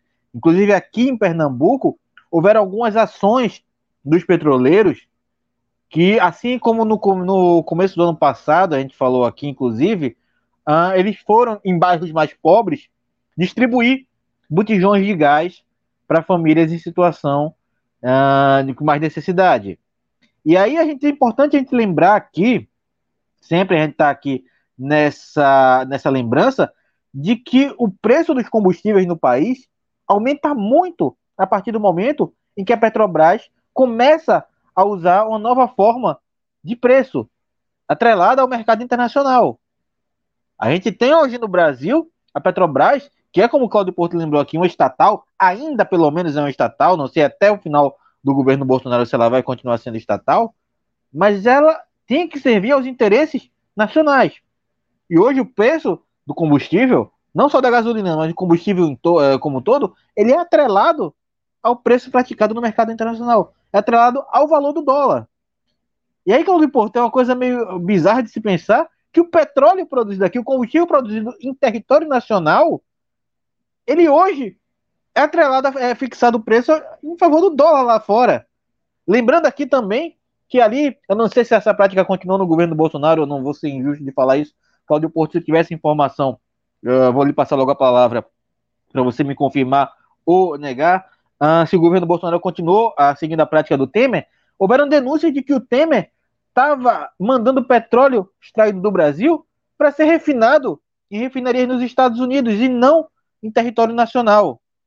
Quando tinha essa possibilidade de refinar em território nacional. E isso careceu muito o preço do combustível na época. E aí, Claudio Porto, para ele passar essa a palavra novamente, você foi muito feliz em lembrar isso, é, isso aqui. Se fala muito, se protestou hoje contra o João Dória, aqui em Pernambuco não houveram a, a, a, adesão, pelo menos eu não ouvi falar em momento algum. Eu acompanhei os dois jornais hoje, uh, os dois jornais locais hoje. Não se falou em momento algum sobre paralisação dos caminhoneiros. Uh, não se coloca na conta do governo federal. Parece que o governo federal não tem culpa nenhuma sobre o atual preço dos combustíveis. Como é importante lembrar que a Petrobras, só nesse ano, se eu não me engano, já, já tiveram dois aumentos no combustível, Claudio Porto. É, e, e, ainda teve o represamento. Então, assim, dois porque ainda teve o represamento lá. Porque se não tivesse havido o represamento, seriam três reajustes já em 2021. É, agora, essa prática aí provavelmente ainda acontece, Pedro.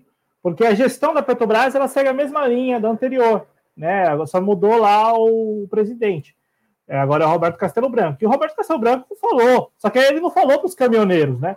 Porque esse, esse tipo de gente não tem coragem também de falar para as próprias pessoas. Não tem coragem de falar o seguinte: ó, você aí que está com o fogão, nem a lenha, né? O fogão queimando plástico, para derretendo plástico para poder ter ali um, uma maneira de esquentar sua comida. Não fala para essa pessoa que ela vai ficar sem auxílio emergencial. Não tem coragem. Assim como o, o Castelo Branco participou de uma videoconferência para um banco aí internacional, mas não falou para os caminhoneiros o que ele falou lá para para a turma lá desse banco, né, para os espectadores desse, dessa videoconferência. Ele falou simplesmente que não tem como, não, não tem como, não vai, não vai mudar nada. O preço é esse mesmo, porque o preço tem que seguir a flutuação internacional, aquela história toda.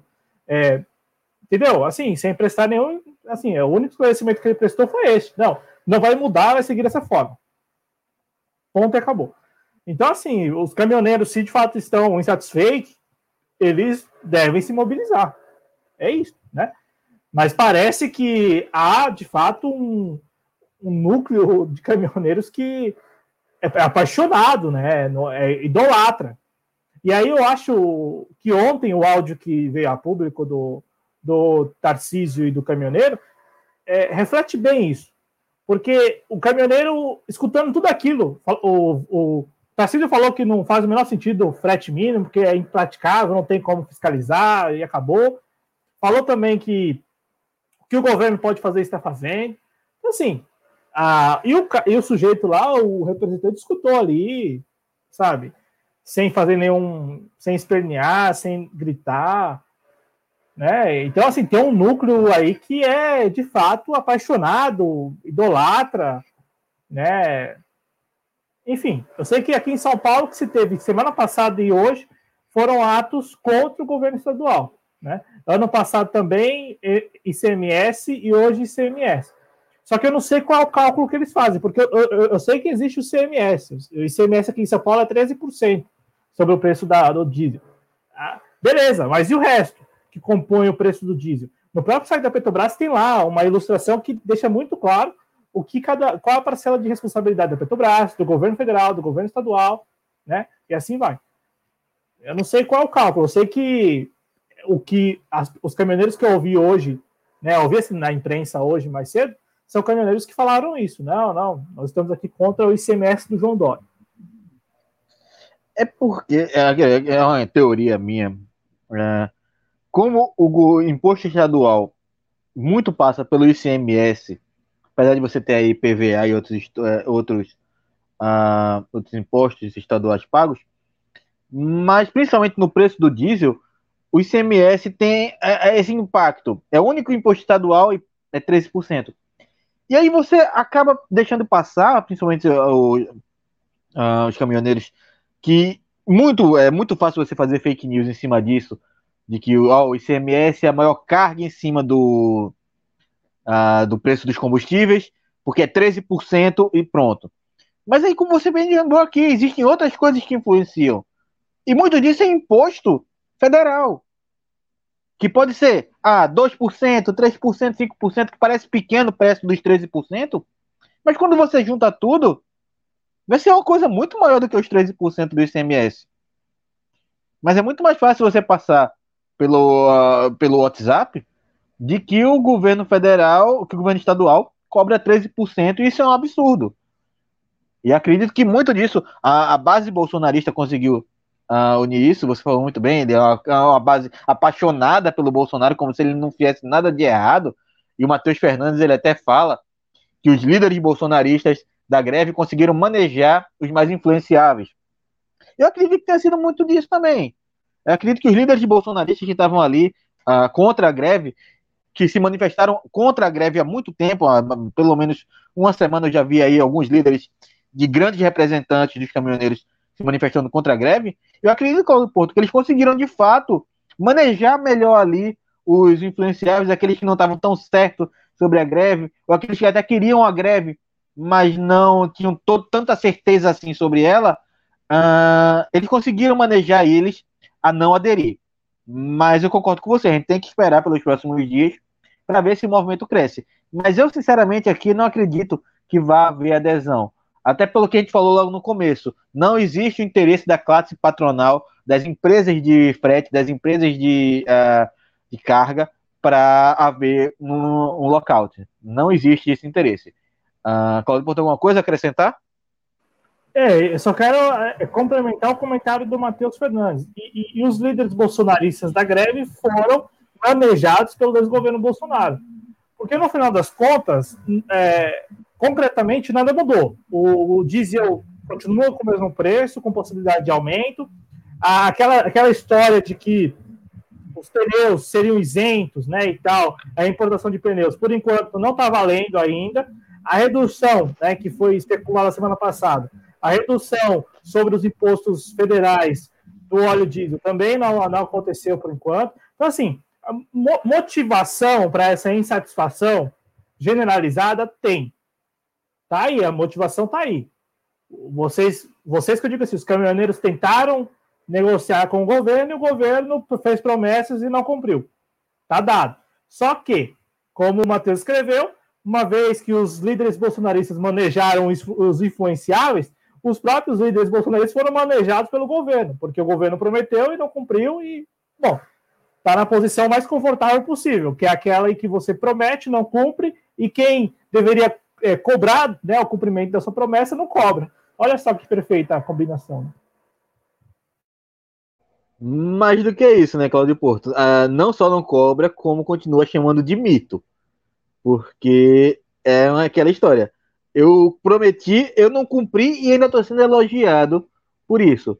Eu vejo muito disso no governo Bolsonaro em relação aos apoiadores dele. Ele não cumpre o que prometeu, inclusive agora a gente falou sobre a, a interferência do governo, é, do executivo na eleição da do presidência do legislativo, uh, o Bolsonaro fazendo coisas que ele dizia durante a campanha que não queria fazer. E aí tá fazendo. E se você for ver a base de apoio dele, estão ali continuando chamando ele de mito. Que se eu reclamar dele não ter cumprido o que ele prometeu, eu tô torcendo contra o Brasil. Eu tenho que é, deixar o presidente governar. E é muito disso que acontece. O Bolsonaro promete, não cumpre e continua sendo elogiado por isso. Cláudio Porto, eu sinceramente queria estar na posição do Bolsonaro, sabe? De eu poder prometer, prometer, prometer, prometer, não cumprir nunca e nunca ser cobrado por isso. Não, e também não ser cobrado pelas contradições. Você lembrou, né? Você lembrou dessas contradições que é o candidato que era todo, todos nós sabíamos, mas que era tido como outsider, né, como fora da política, apesar dos 30 e poucos anos da política, apesar da família toda na política, apesar de ter colocado até o sogro na política, mas, enfim, estava lá como o candidato antissistema. Aí ganha, passa um ano tentando manter essa posição, que foi o ano de 2019. Se você pegar o ano de 2019, ele passa quase é, assim, incólume. Né? Ele, ele, de fato, que conseguiu manter ali a personagem. Em 2020 já não dá mais, 2021, então está aí com a possibilidade de Atulira ser o presidente da Câmara, então, assim, financiando a eleição no Congresso e tal, coisa que, né, foge muito do candidato que se diz antissistema e tal. Né? Mas, enfim, o pro eleitorado dele, nada muda. Inclusive, hoje eu escutei gente lá, eu assisti aquele momento da claque, teve gente que saiu da sua casa para ir para Brasília para torcer pelo Arthur Lira. Meu, fala sério, cara. Meu, o que, que se passa na cabeça de uma pessoa que faz isso com todo. Não, não, não tem como ter respeito. Não dá. A pessoa sai de casa, sai sei lá de onde, provavelmente não é nem de Brasília. Vai para Brasília para encontrar o Bolsonaro e dizer a ele que está torcendo, para fazer torcida ali pelo Arthur Lira. Meu, entendeu? Complicado, né? Complicado demais. E se não bastasse assim, já seria uma situação ah, ridícula é, num momento normal. Em um momento de pandemia, você sair da sua casa para aglomerar na frente do Congresso sem máscara é uma situação completamente absurda, mais absurda do que seria se nós não vivêssemos um período de pandemia. E eu realmente queria saber, entender o que, que se passa na cabeça de um bolsonarista tão ferrenho assim, essa paixão que ele tem pelo Bolsonaro. Claro que ele é muito se vê representado ali na figura do Bolsonaro, uh, e ele pensa que a manutenção do Bolsonaro ali, a adoração ao Bolsonaro, é meio que um culto à própria personalidade mas é um caso de, uh, de estudo, precisa de estudo urgentemente, porque precisa se saber o que se passa na cabeça dessas pessoas. Cláudio Porto, alguma coisa a acrescentar? Não, Pedro. Então, seguimos em frente aí. Só lembrando você aí que já está nos acompanhando, que está aí nos assistindo, que não deixou seu like, que não compartilhou, faça isso agora, ajude a gente a aumentar o nosso alcance, a aumentar a, o alcance dos nossos vídeos, dos nossos programas na internet. Paulo Porto, então, seguimos em frente para a próxima matéria.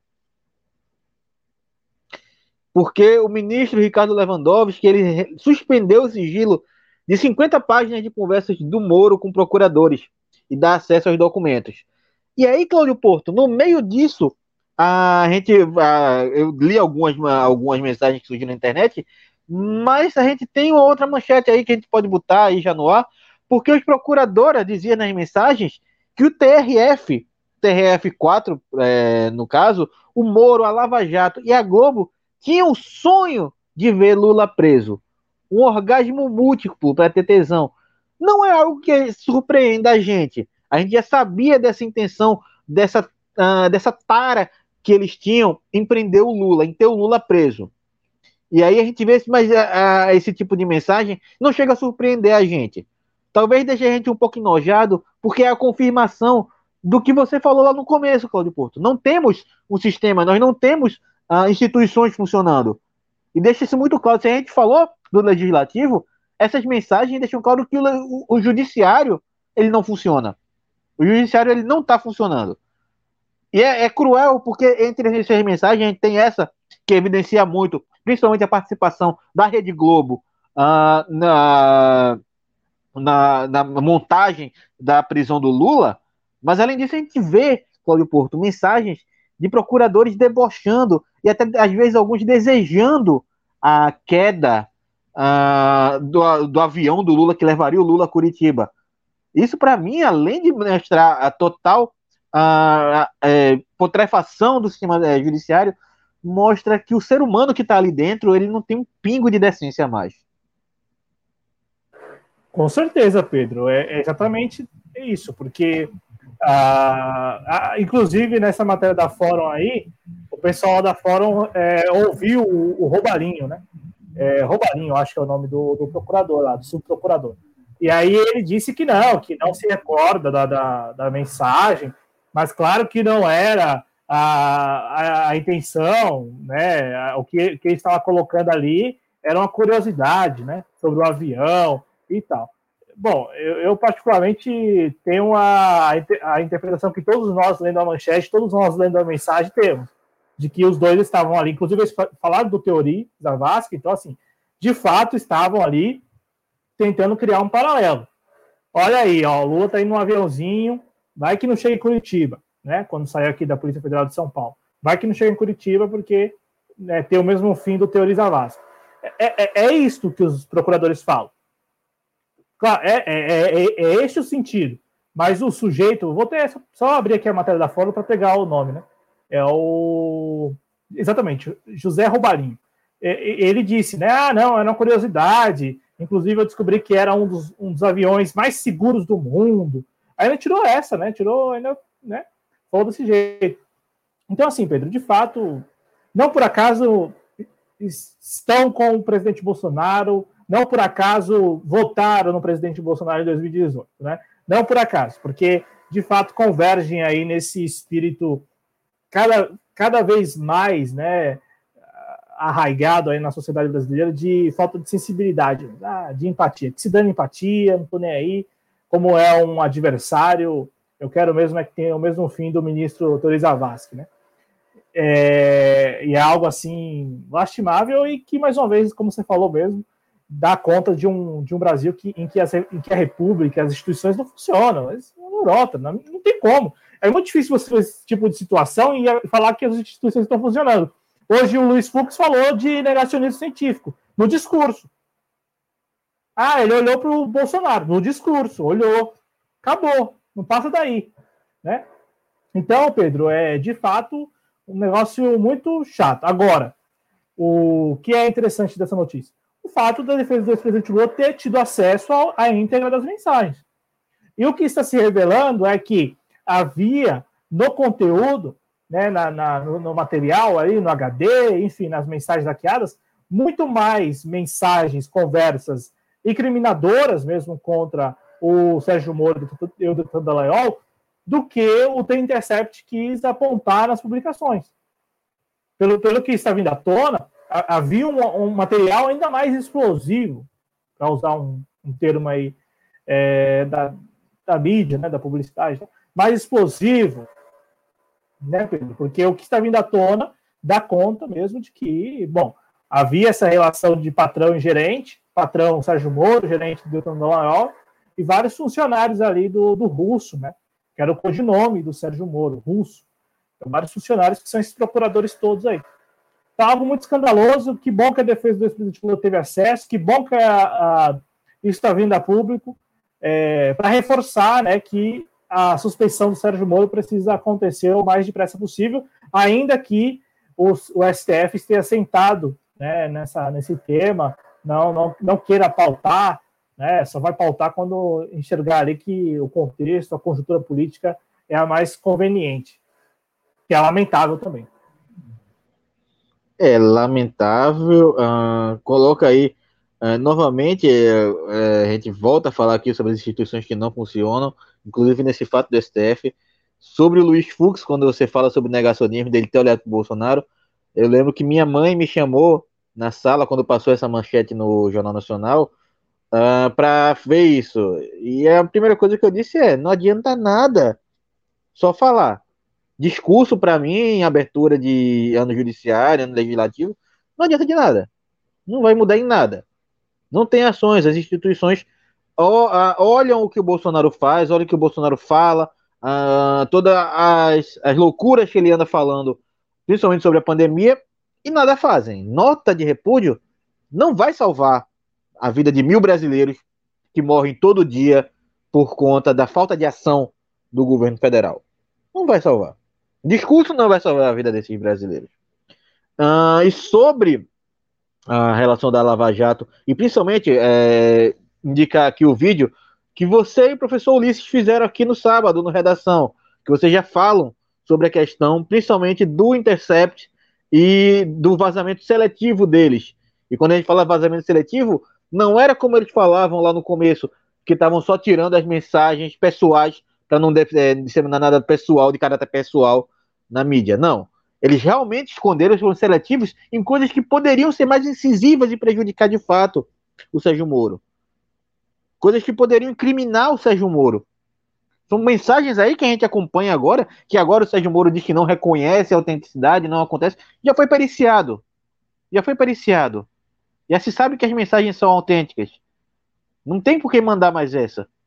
Agora a questão a gente tem que, tem que é, questionar aqui por que o The Intercept não publicou essas mensagens. Aquele vazamento a conta gotas, como o professor Ulisses bem lembrou aqui no sábado, ele acontecia.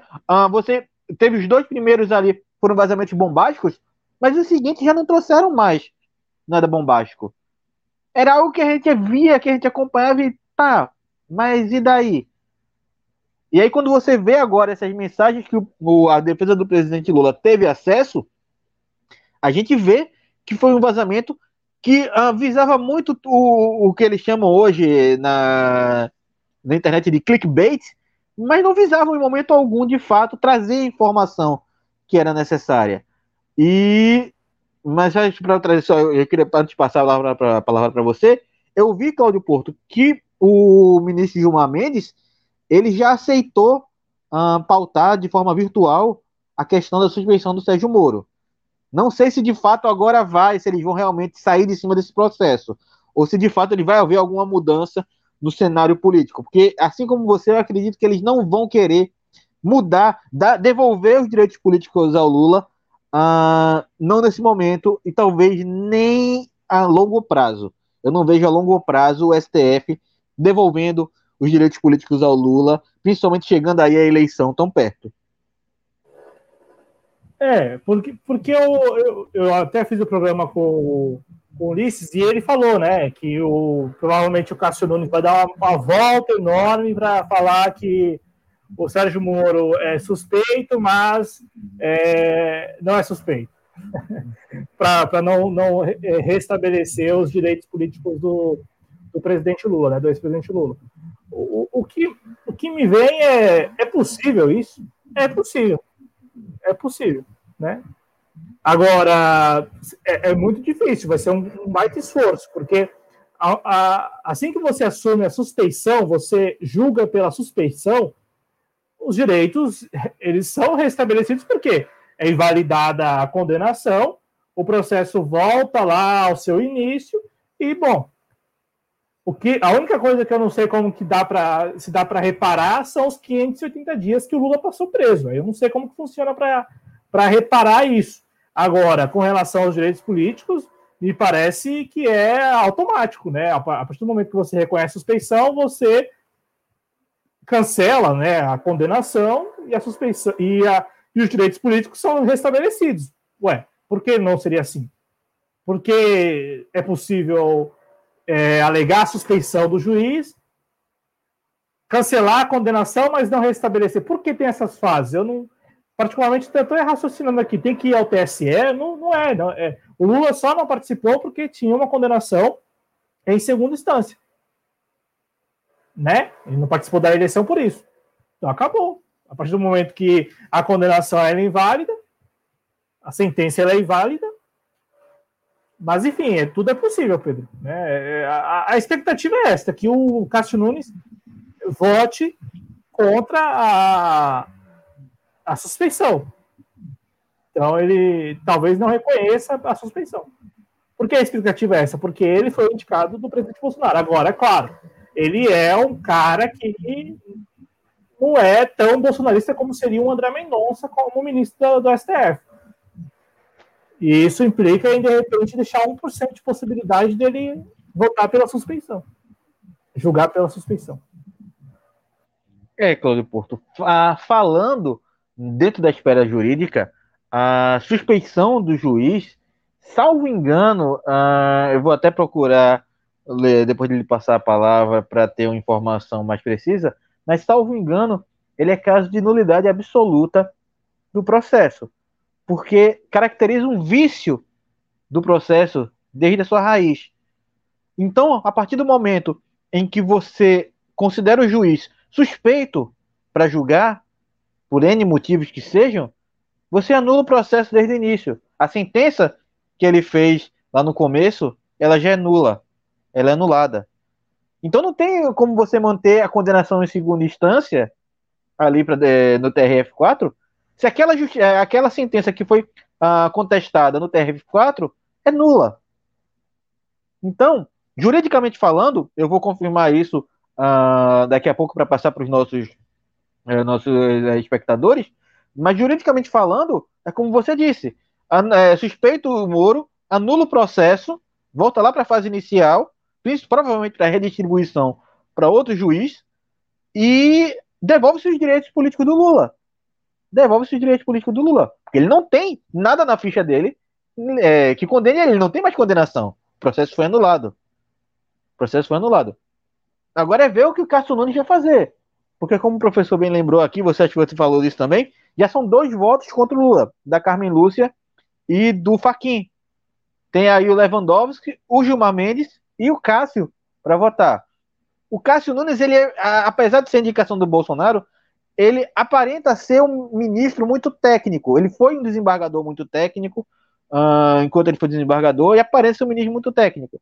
Resta a gente esperar para saber se de fato ele vai ser muito técnico.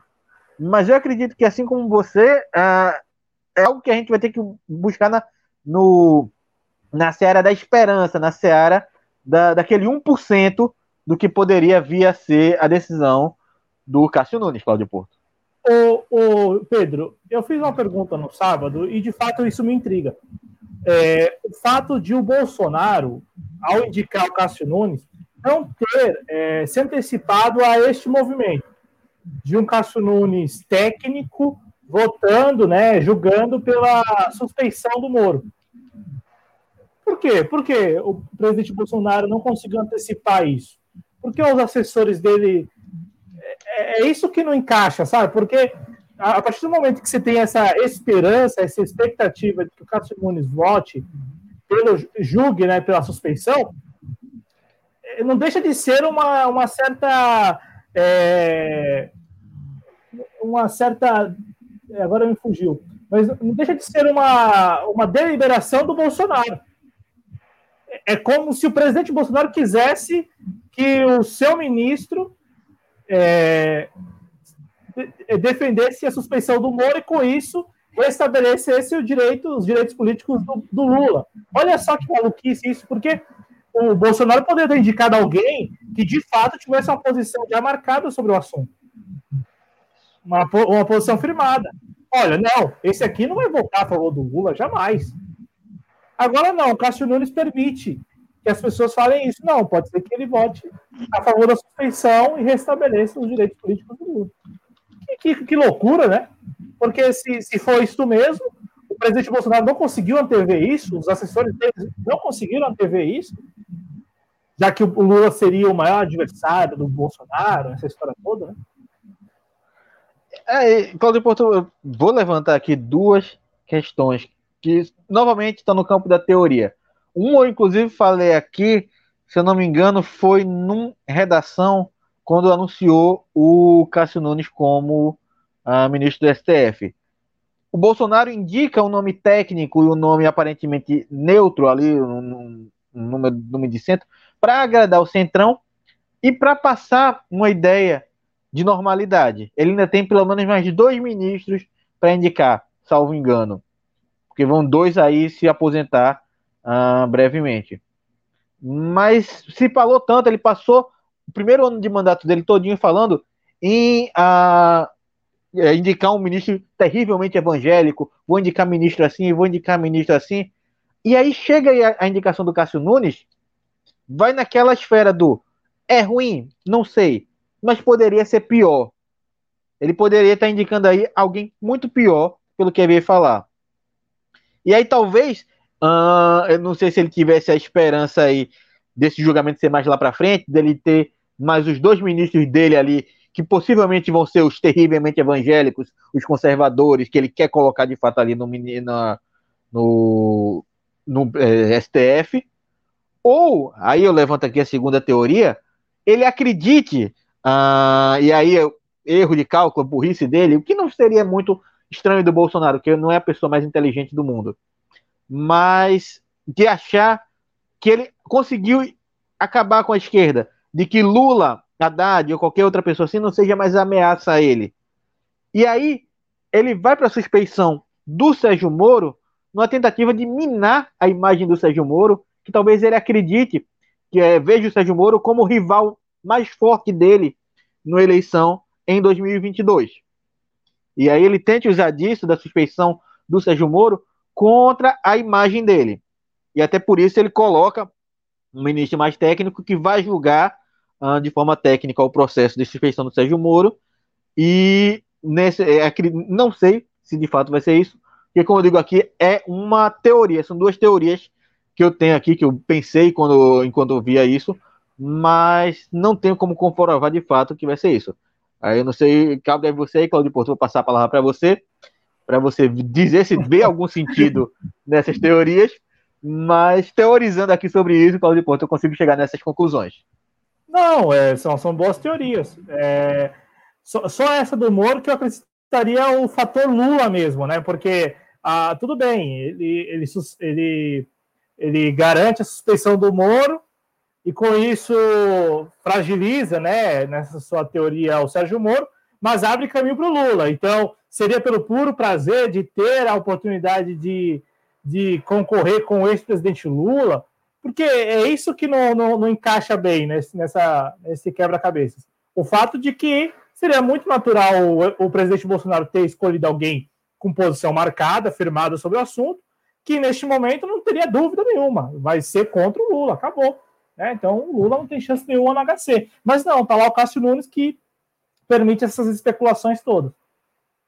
E lá na Câmara dos Deputados vai chegando notícias de que a votação está para acabar, viu? A votação é primeiro turno. Então é capaz da gente ainda conseguir exibir aqui no finalzinho.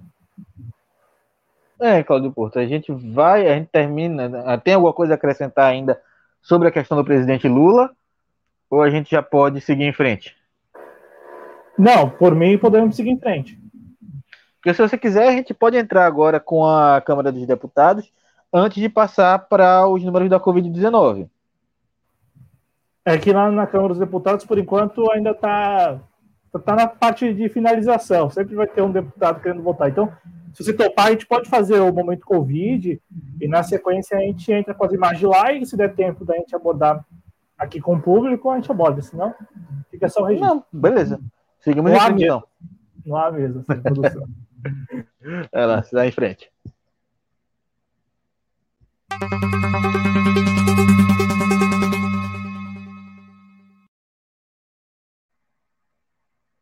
Temos aí os números atualizados da Covid-19.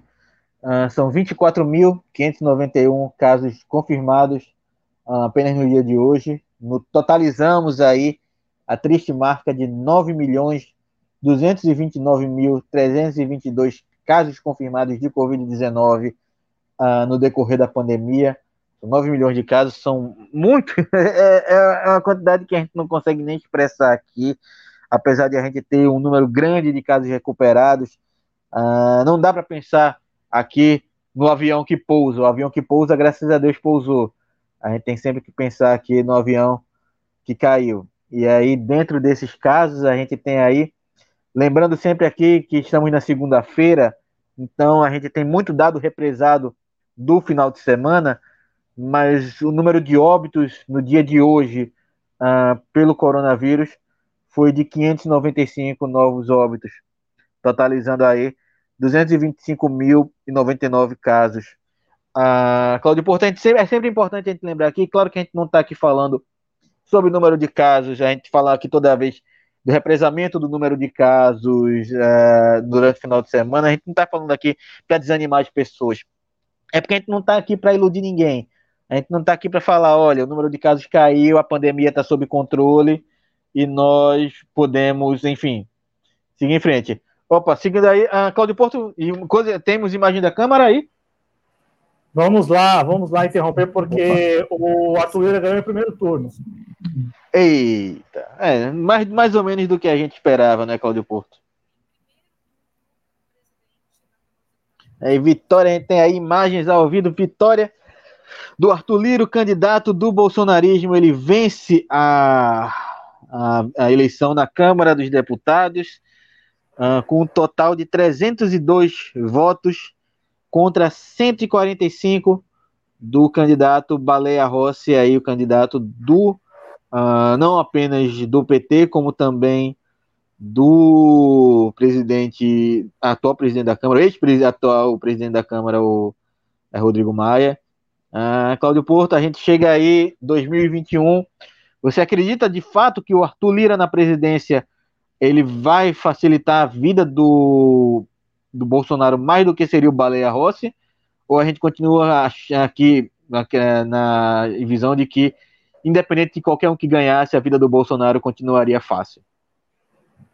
Ah, Pedro, eu acredito que, independente aí de quem levasse essa, a vida do presidente Bolsonaro seguiria do mesmo jeito, porque eu não, não, não acreditava muito na narrativa de autoritarismo por parte do, do Arthur Lira, entendeu? Eu não, nunca acreditei nessa narrativa, porque o Arthur Lira, ele é um deputado fisiológico. E, bom, é, isso quer dizer o quê? Isso quer dizer que, da, da parte dele, o, o, que vale são os acordos firmados, e ainda assim, o histórico também diz que ele não pode ser que descumpra. Então, resumindo, resumo da ópera, da ópera, tanto o Arthur Lira como o Baleia Rossi representam o mesmo grupo político e, e com certeza pautariam os mesmos assuntos. Né? O, o, a mesma coisa que aconteceu com a esquerda, na expectativa do Baleia Rossi de repente pautar impeachment, é, ter, manter uma posição, digamos assim, é, mais do confronto com o presidente Bolsonaro, a, a extrema-direita, né, enfim, os bolsonaristas também têm essa expectativa no Arthur Lira. É, tem essa expectativa no Arthur Lira. A expectativa é, ó, é, com o Arthur Lira, as pautas de costumes e aquela história toda vão passar. Será mesmo que vão passar? Eu não acredito, particularmente eu não acredito. Eu acredito que a condução da Câmara agora, ela, ela terá um, um ela terá um rumo é, mais identificado com o fisiologismo dos deputados.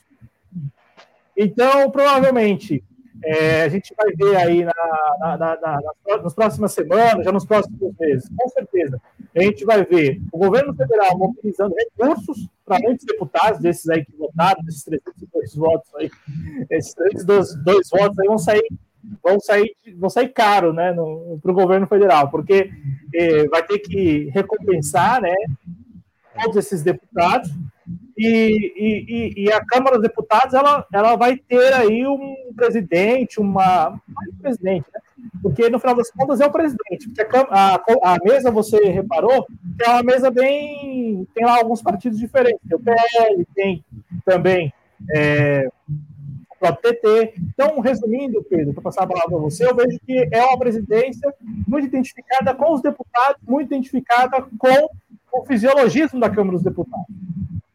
O, o, o que nós vimos nos últimos dois anos, sobretudo na Câmara dos Deputados, foi o presidente Rodrigo Maia é, trabalhar e atu, agir como se a Câmara dos Deputados pertencesse a ele. Talvez por isso ele chegou, ele foi, ele saiu fraco, ele está deixando a presidência muito fraca, porque a atuação dele era uma atuação muito individualista. Tudo girava em torno dele. Para os deputados, nessa briga de ego, meu caro, isso não, não pega. Olha, olha só essa imagem, né? Olha, olha a quantidade de pessoas aglomeradas aí. E, e, e bom, para eles, isso é o que importa.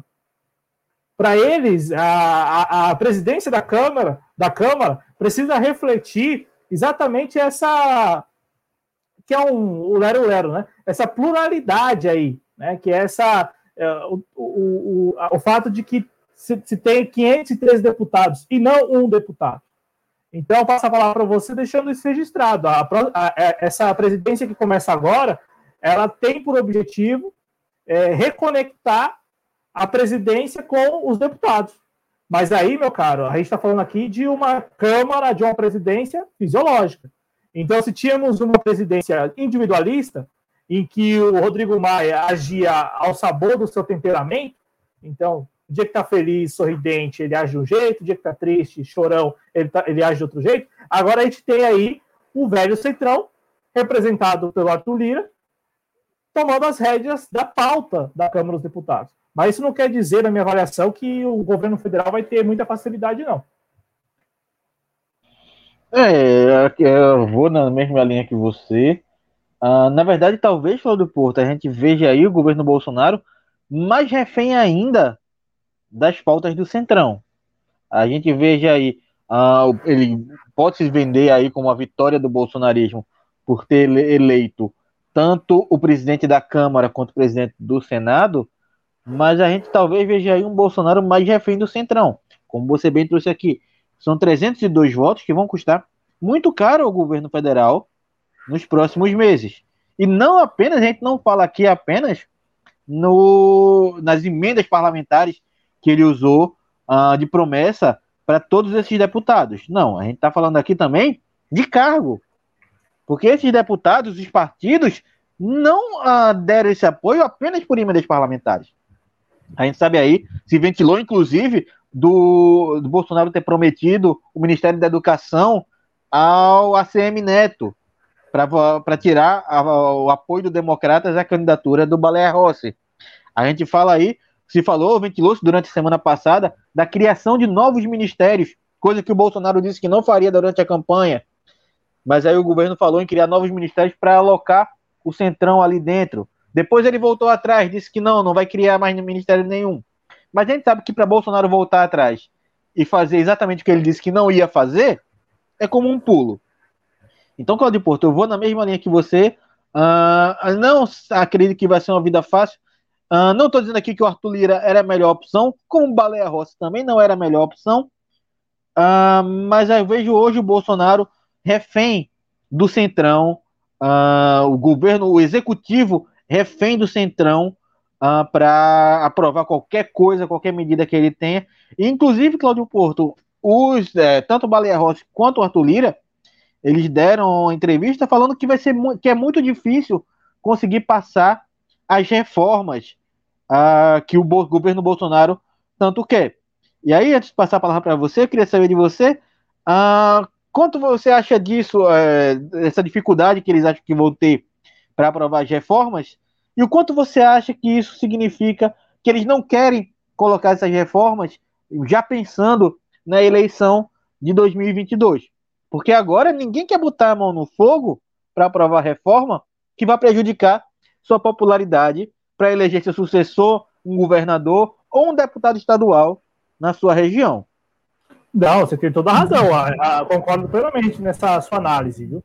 Porque se a gente está aqui falando que o Bolsonaro, gradativamente, no primeiro ano de mandato, manteve a personagem de político fora do sistema, né? Antissistema. No segundo ano, ele já começa a se permitir fotografar com a Tulira, com outras figuras do Centrão. Então, volta ao antro de amigos, né?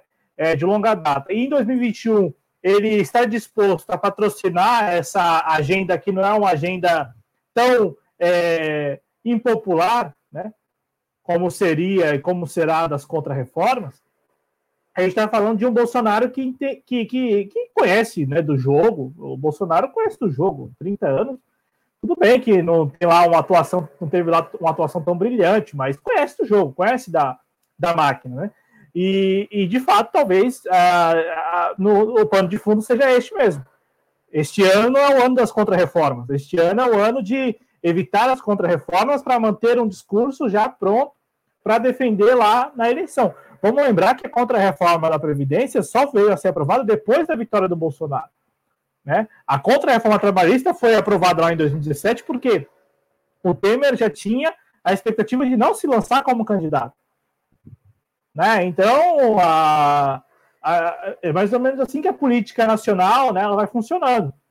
Ano, ano véspera de eleição, bom, muda-se tudo, vamos dar uma repaginada aqui e injetar recursos nos redutos eleitorais porque a intenção é exatamente essa. No ano que vem, o presidente Bolsonaro circular pelo país em campanha eleitoral e encontrar lá um prefeito que o apoie, encontrar lá um grupo de prefeitos que o apoie, encontrar lá um governador que o apoie, né? Para poder facilitar na campanha. Então, a estratégia me parece essa mesmo, Pedro, que você trouxe para gente. Agora, para passar a palavra para você, é, é importante deixar claro aqui: o Arthur Lira venceu em primeiro turno e venceu com mais de 300 votos o, o, bloco, o bloco que ele conseguiu formar tinha 236 votos. Então teve muita traição do bloco do, do Baleia Rossi. Houve muita traição. E aqui eu também não quero, não, não dá para especular, porque a gente não sabe né, quem votou, quem votou em quem. Só se os parlamentares de esquerda pudessem aí compartilhar, serem transparentes e tal, e falar assim, não, ainda assim seria a palavra deles, né? Então, enfim, é, não dá para comprovar, mas o, eu acredito que tenha havido voto, inclusive, de gente de partidos de esquerda no Arthur Lira. Porque quando você vê que o, que o cavalo campeão né, vai ser este, não aquele que você estava apostando inicialmente, e você tem a oportunidade de mudar, você muda. É assim que funciona. Né? É, é puramente fisiológico. É puramente fisiológico. É a militância que, que deve aí se desdobrar para poder interpretar esses sinais aí que vem de lá e tentar, na, na, na, no dia a dia da militância, trabalhar. Né? Porque eu imagino que isso é muito difícil para o militante, é, neste momento, por exemplo, é, digerir a notícia de que talvez parlamentares do seu partido votaram no Arthur Lira, ainda que a narrativa fosse que o Arthur Lira representa o autoritarismo, representa a, a, o desgoverno autoritário de Jair Bolsonaro. Quando, particularmente, assim, eu sempre gente ver dessa forma, mas eu não consigo ver dessa forma.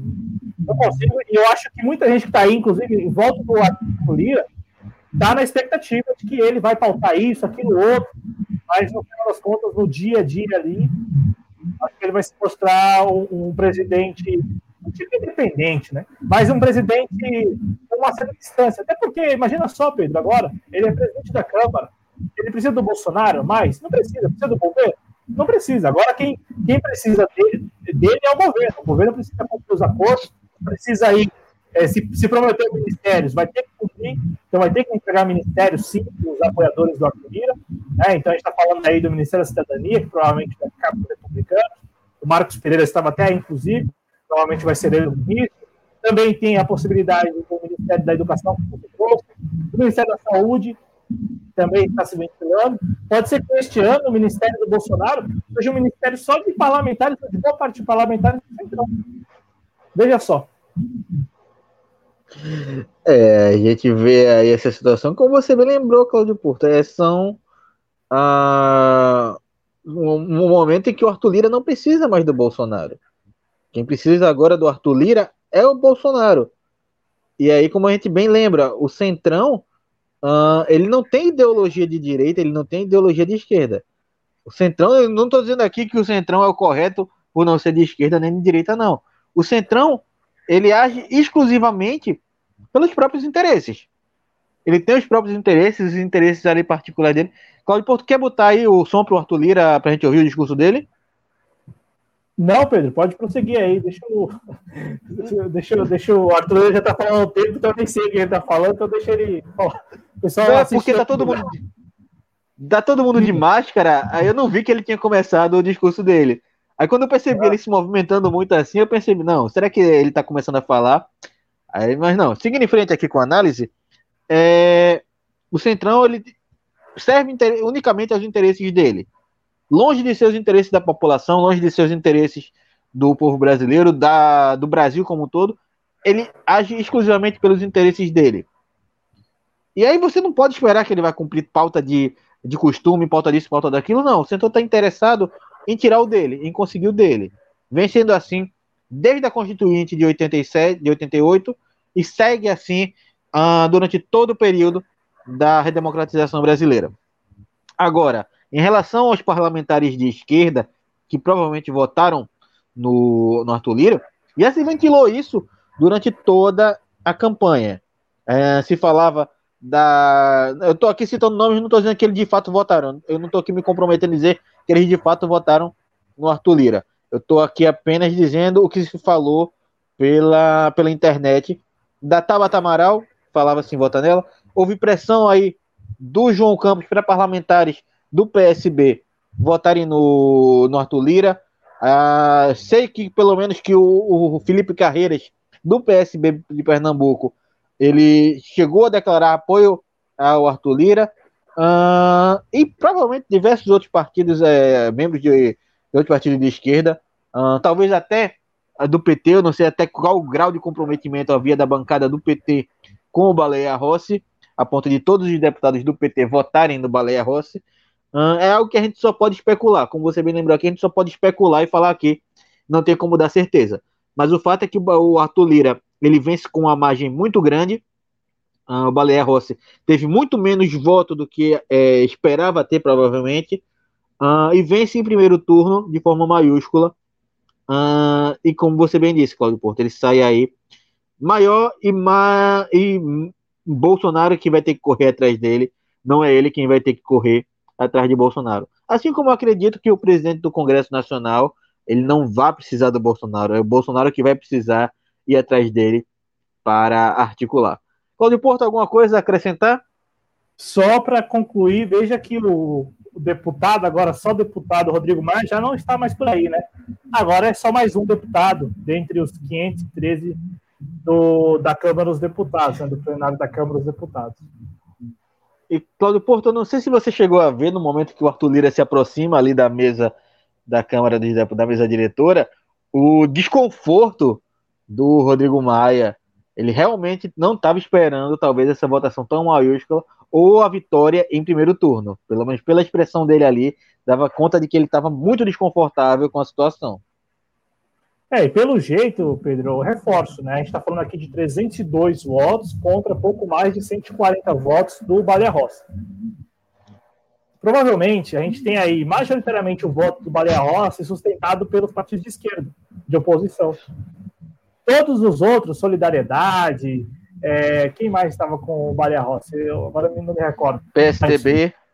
PSDB, essa turma toda, simplesmente, ó, pegou o boné e falou: quero, vou votar em quem vai ganhar. É, então, mesmo que os partidos não tenham deixado o bloco, e como a votação em secreta você não pode confirmar, é, provavelmente, né, pela, pela, pela votação expressiva, o pessoal votou exatamente no Arthur Lira. Né? Então, independente aí da, do apoio do partido, independente do partido integral, a, a o bloco é, do outro candidato, o, o Arthur Lira recebeu os votos desse, desses deputados aí, né, que, bom, preferiram né, votar no Arthur Lira porque sabiam que ele, ele iria ganhar. Então, de fato, aqui é uma votação muito expressiva, né, assim, 300 votos, precisava só de 257, então conseguiu mais de 300 votos. Chega com muita força, né? Chega com bastante força. E isso, claro, é, é, é fruto do, da, da, boa convivência que ele estabelece com os seus pares. O, o, problema do, do Baleia Rossi, não. O problema do, do Rodrigo Maia era o individualismo mesmo, né? O individualismo.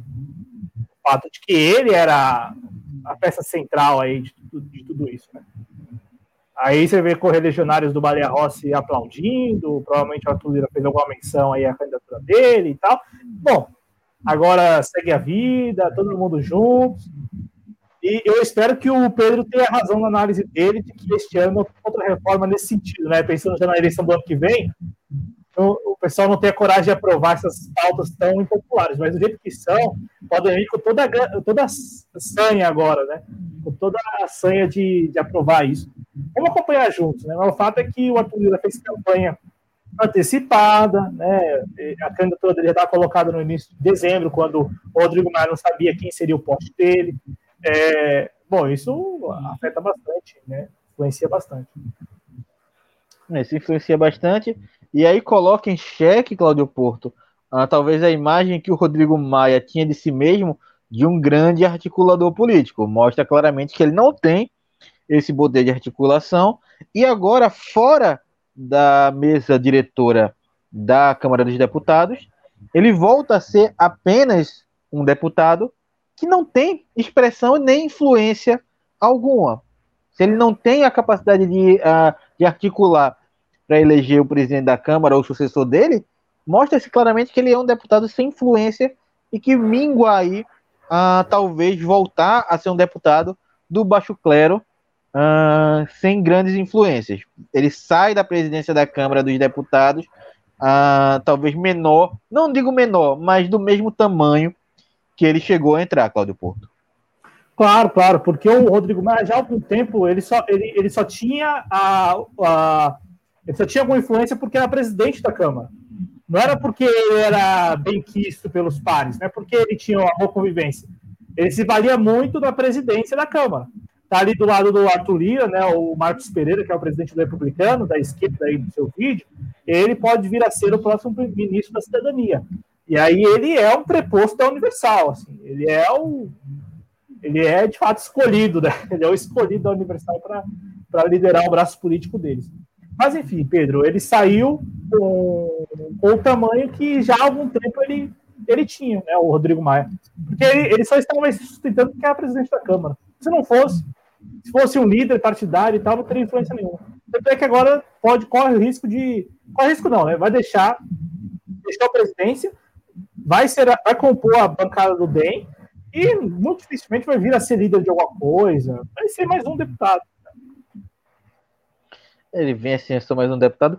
E aí, Cláudio Porto, para a gente uh, já amarrar aqui e caminhar para encerrar, uh, eu queria é, falar, é, levantar aqui um, um questionamento para você, até para saber uh, se você concorda com isso. Foi uma coisa que eu vi ventilada agora. O Centrão ele vai começar a assumir alguns ministérios chaves, entre eles o da cidadania, como você lembrou aqui, até apontou o possível futuro ministro da a, da cidadania. O Ministério da Cidadania, expressivamente hoje, é quem comanda, quem comandava, quem geria o auxílio emergencial. E eu já vi em algumas manchetes falando que muitos partidos do Centrão defendiam o retorno do auxílio emergencial em muito para turbinar a pasta que viriam assumir. O Republicanos não é diferente. Ele quer turbinar, ele quer ter mais dinheiro ali para poder investir, para poder Uh, como a gente lembrou aqui, 2022 está chegando, são pessoas que querem pleitear uma reeleição ou eleger algum cabo eleitoral em alguma região do Brasil. E o auxílio emergencial seria muito importante. Você acha, Claudio Porto, que a chegada do Centrão ao centro da decisão, ao centro do poder, é, ocupando vários ministérios aí no governo Bolsonaro, pode representar alguma esperança do retorno do auxílio emergencial, nem que seja aqueles 300 reais, ou você acha que vai ser algo que não vai acabar passando? Não, acho, acho que é possível. É possível essa articulação. É, eu acho que é, é, ainda mais possível porque o Arthur Lira é agora o presidente da Câmara do que seria com o Baleia Rossi. É, porque eu, eu, reforço, a maior característica do Arthur Lira é o fisiologismo. Então, assim, ele tem as bandeiras dele, mas que manda é o seguinte: ele vai lá para o reduto eleitoral dele, as pessoas pedem, ele chega no Congresso, os deputados estão dispostos a votar, vamos votar. Ah, mas vai ter impacto fiscal. Se dane. Se dane impacto fiscal. Que o governo que se resolva. É, é mais ou menos essa linha, porque é, é um fisiologista. Então, é, um, é um fisiologista, não, perdão. É, é um fisiológico. Acabou. É, é, essa a característica. O Balha Rossi não, era, não é tão fisiológico como o Arthur Lira. O Arthur Lira, meu, ele tá nessa aí há muito tempo, né? É profissional. Mas aí, Pedro, eu acho que há essa possibilidade de auxílio emergencial, porque agora é o Arthur Lira presidente. Eu acho que é mais possível com o Arthur Lira presidente do que seria caso o Baleia Rossi vencesse.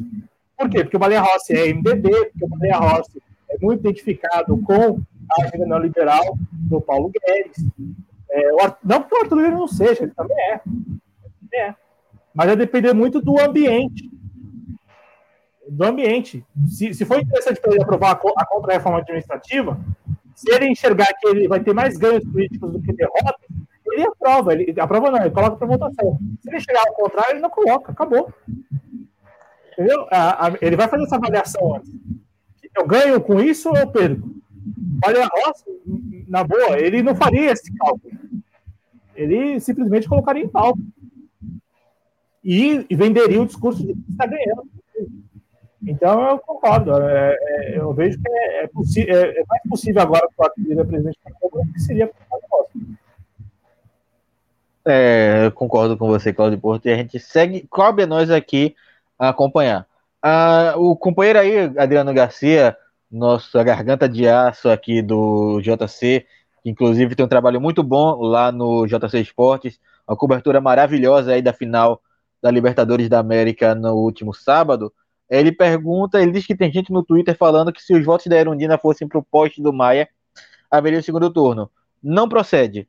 Não procede porque o Arthur Maia Lira ele conseguiu o número mais do que o número mínimo de votos para levar essa já em primeiro turno. Então, independente de quantos votos o Baleia Rossi viesse a ter, ele nunca teria o suficiente para levar ao segundo turno por conta da votação do próprio Arthur Lira. Ele teria que tirar votos do Arthur Lira e não da Erundina. É isso mesmo. Vou até passar aqui o placar como ficou. Baleia Rossi terminou na segunda colocação. Né? Então, primeiro, o Arthur Lira, 302 votos. 302 votos.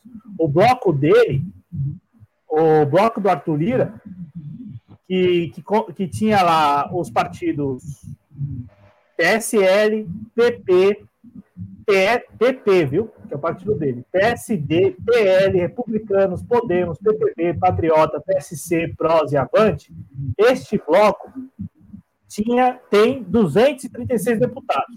Então teve muita gente do bloco do Rossi, né, do, do Baleia Rossi, que votou no Arthur Lira. É, é, óbvio isso, né? Então, assim, tá claro, né, que houve muita traição. Então vamos lá. O, o, e o bloco do Baleia Rossi tinha, olha só, 200, tem 211 deputados. Então, se todo mundo do bloco dele tivesse votado no Baleia Rossi, ele tinha terminado pelo menos 211, 236 Arthur Lira, segundo turno. Mas não. Muita traição mesmo. O pessoal falou assim: ah, eu vou votar em quem vai ganhar e acabou. E, e, e votaram mesmo no Arthur Lira. Aí a, terminou como a votação? O, o, Baleia, o Arthur Lira, 302 votos. O Baleia Rossi cadê o número do Baleia Rossi? 145 votos. Então, 302 votos para o Lira, 145 votos para o Baleia Rossi. O Fábio Ramalho, do MDB de Minas Gerais, ficou com 21 votos. A Luísa Erondina terminou com 16 votos. Né? O Marcel Van Hatten, do Novo do Sul, com 13 votos. O André Janones, com 3 votos, do Avante de Minas Gerais. Este sim, caso ganhasse a presidência, ele ia ter que faltar o auxílio emergencial, porque ele defende o auxílio emergencial em todas as, todo, todo momento ele defendendo o auxílio emergencial, ele teria que colocar para votação mesmo. O, e o Kim Kataguiri terminou com dois votos. O general Peternelli terminou com o voto dele, um voto, e também foram, dois, foram registrados dois votos em branco. Então tá aí, essa é a configuração. Não tem essa história de que, ah, se tivesse. Ah, não. Se o pessoal não tivesse traído o bloco, o acordo, aí sim. É, né? É muito menos. É, a gente tem que entrar aqui, ter um pouco de cabeça fria e um pouco mais de pensamento no, é, no chão em ficar culpando, em, encontrando culpado. O pessoal tinha todo o direito de entrar com a candidatura própria. E os votos que hoje foram no Fidal e Erundina não teriam eleito o poste do Maia. O Arthur Lira foi eleito pela a, a infidelidade partida, é, de muitos uh, partidários aí, de partidos que estavam na base de apoio dele, que votaram no Arthur Lira. Não tem nada a ver com a Erundina. A gente tem que parar com esse papo. Eu vi muito petista, muito pedetista, muito PSBista, culpando o pessoal, porque isso era que, que o pessoal ia eleger o candidato do Bolsonaro. Vamos parar com essa com essa marmota, uh, vamos parar com esse tipo de coisa, porque não tem nada a ver com a história. Se o, o pessoal tivesse apoiado o Arthur Lira, eh, o Arthur Lira não, o Baleia Rossi, e esses 13 votos, é, 19 votos que a Irondina teve, tivessem ido para o Baleia Rossi, ainda assim o Arthur Lira seria hoje o presidente da Câmara dos Deputados e nada teria mudado. Então, antes de ficar arrumando pelo em ovo, chifre em cabeça de cavalo, vamos colocar o pé no chão e ser um pouco mais frio no raciocínio, em vez de estar tá culpando o amiguinho. Claudio Porto, alguma coisa aí a acrescentar? Não, Pedro, somente isso agradecendo aí, né? A gente ficou aqui mais de duas horas. Então, agradecer o público que acompanha o nosso trabalho. Ah, eu fui ver aqui, né? O pessoal tem 10 deputados na Câmara. E a Luísa Erundina terminou com 16 votos. Então teve seis votos a mais aí, ó, do que a própria bancada. Então quer dizer que algum, alguns parlamentares, eu imagino que de esquerda, votaram na Luísa Erundina.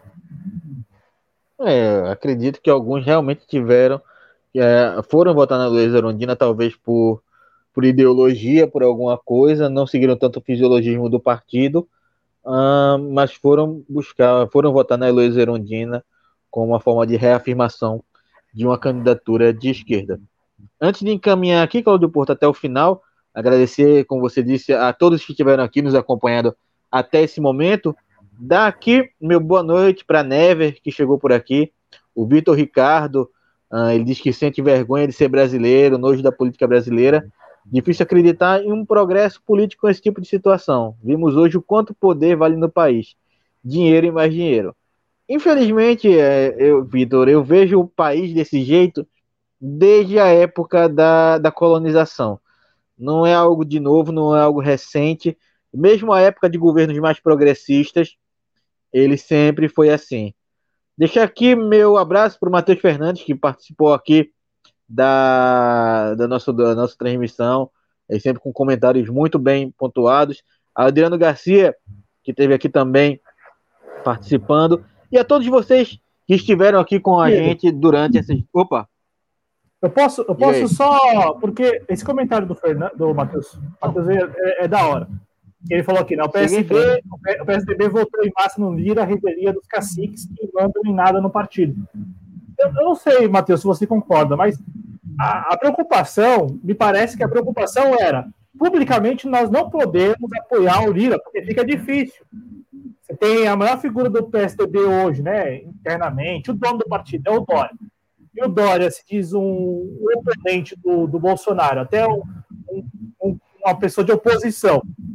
Publicamente pegaria muito mal. Então, assim, terminou que o PSDB agora está na, na mesa diretora, a, a terceira secretaria, né, pelo que a gente tinha visto mais cedo, e, é, deixa eu ver se é isso mesmo, é a terceira secretaria, e também é, se votaram mesmo, como votaram em peso no Lira, ninguém vai ficar sabendo quem é que votou, né? Então, assim, publicamente é o problema, né? Então, o problema é publicamente. Então, assim, eu não sei se os caciques estão tão é, revoltados, se estão bravos com a bancada do PSDB que votou em peso no Lira.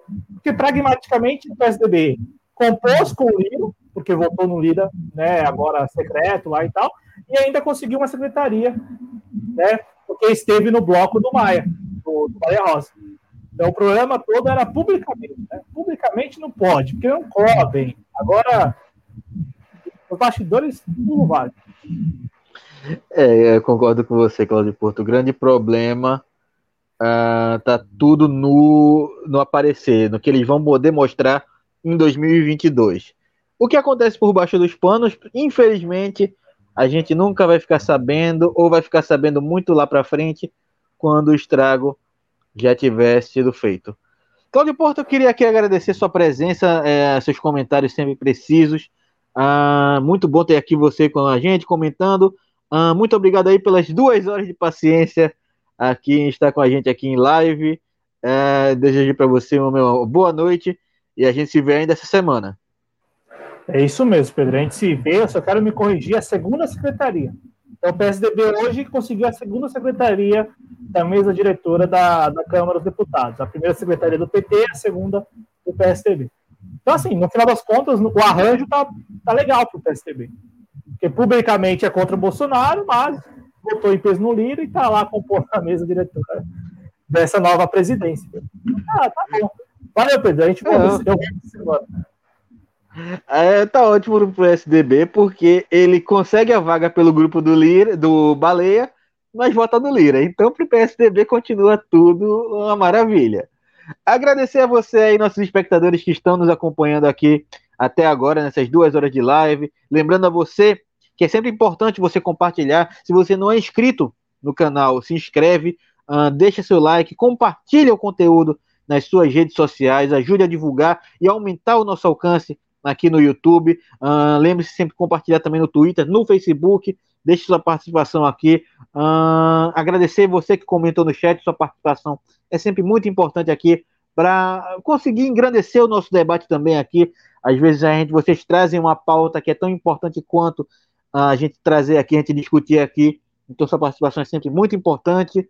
Uh, e lembrando que sempre aqui, aqui embaixo na descrição do vídeo, você vai encontrar as formas de meca os mecanismos de apoio ao canal. Uh, lembrando sempre que vocês podem ajudar dentro da sua realidade financeira, dentro do que você é, pode ajudar, dentro do que você pode contribuir.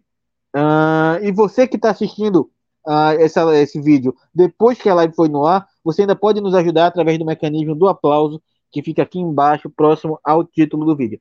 Agradecendo mais uma vez aqui a participação do Cláudio Porto. Espero vê-lo aí até o final da semana. Uh, muito obrigado a você novamente. Meu boa noite e até amanhã.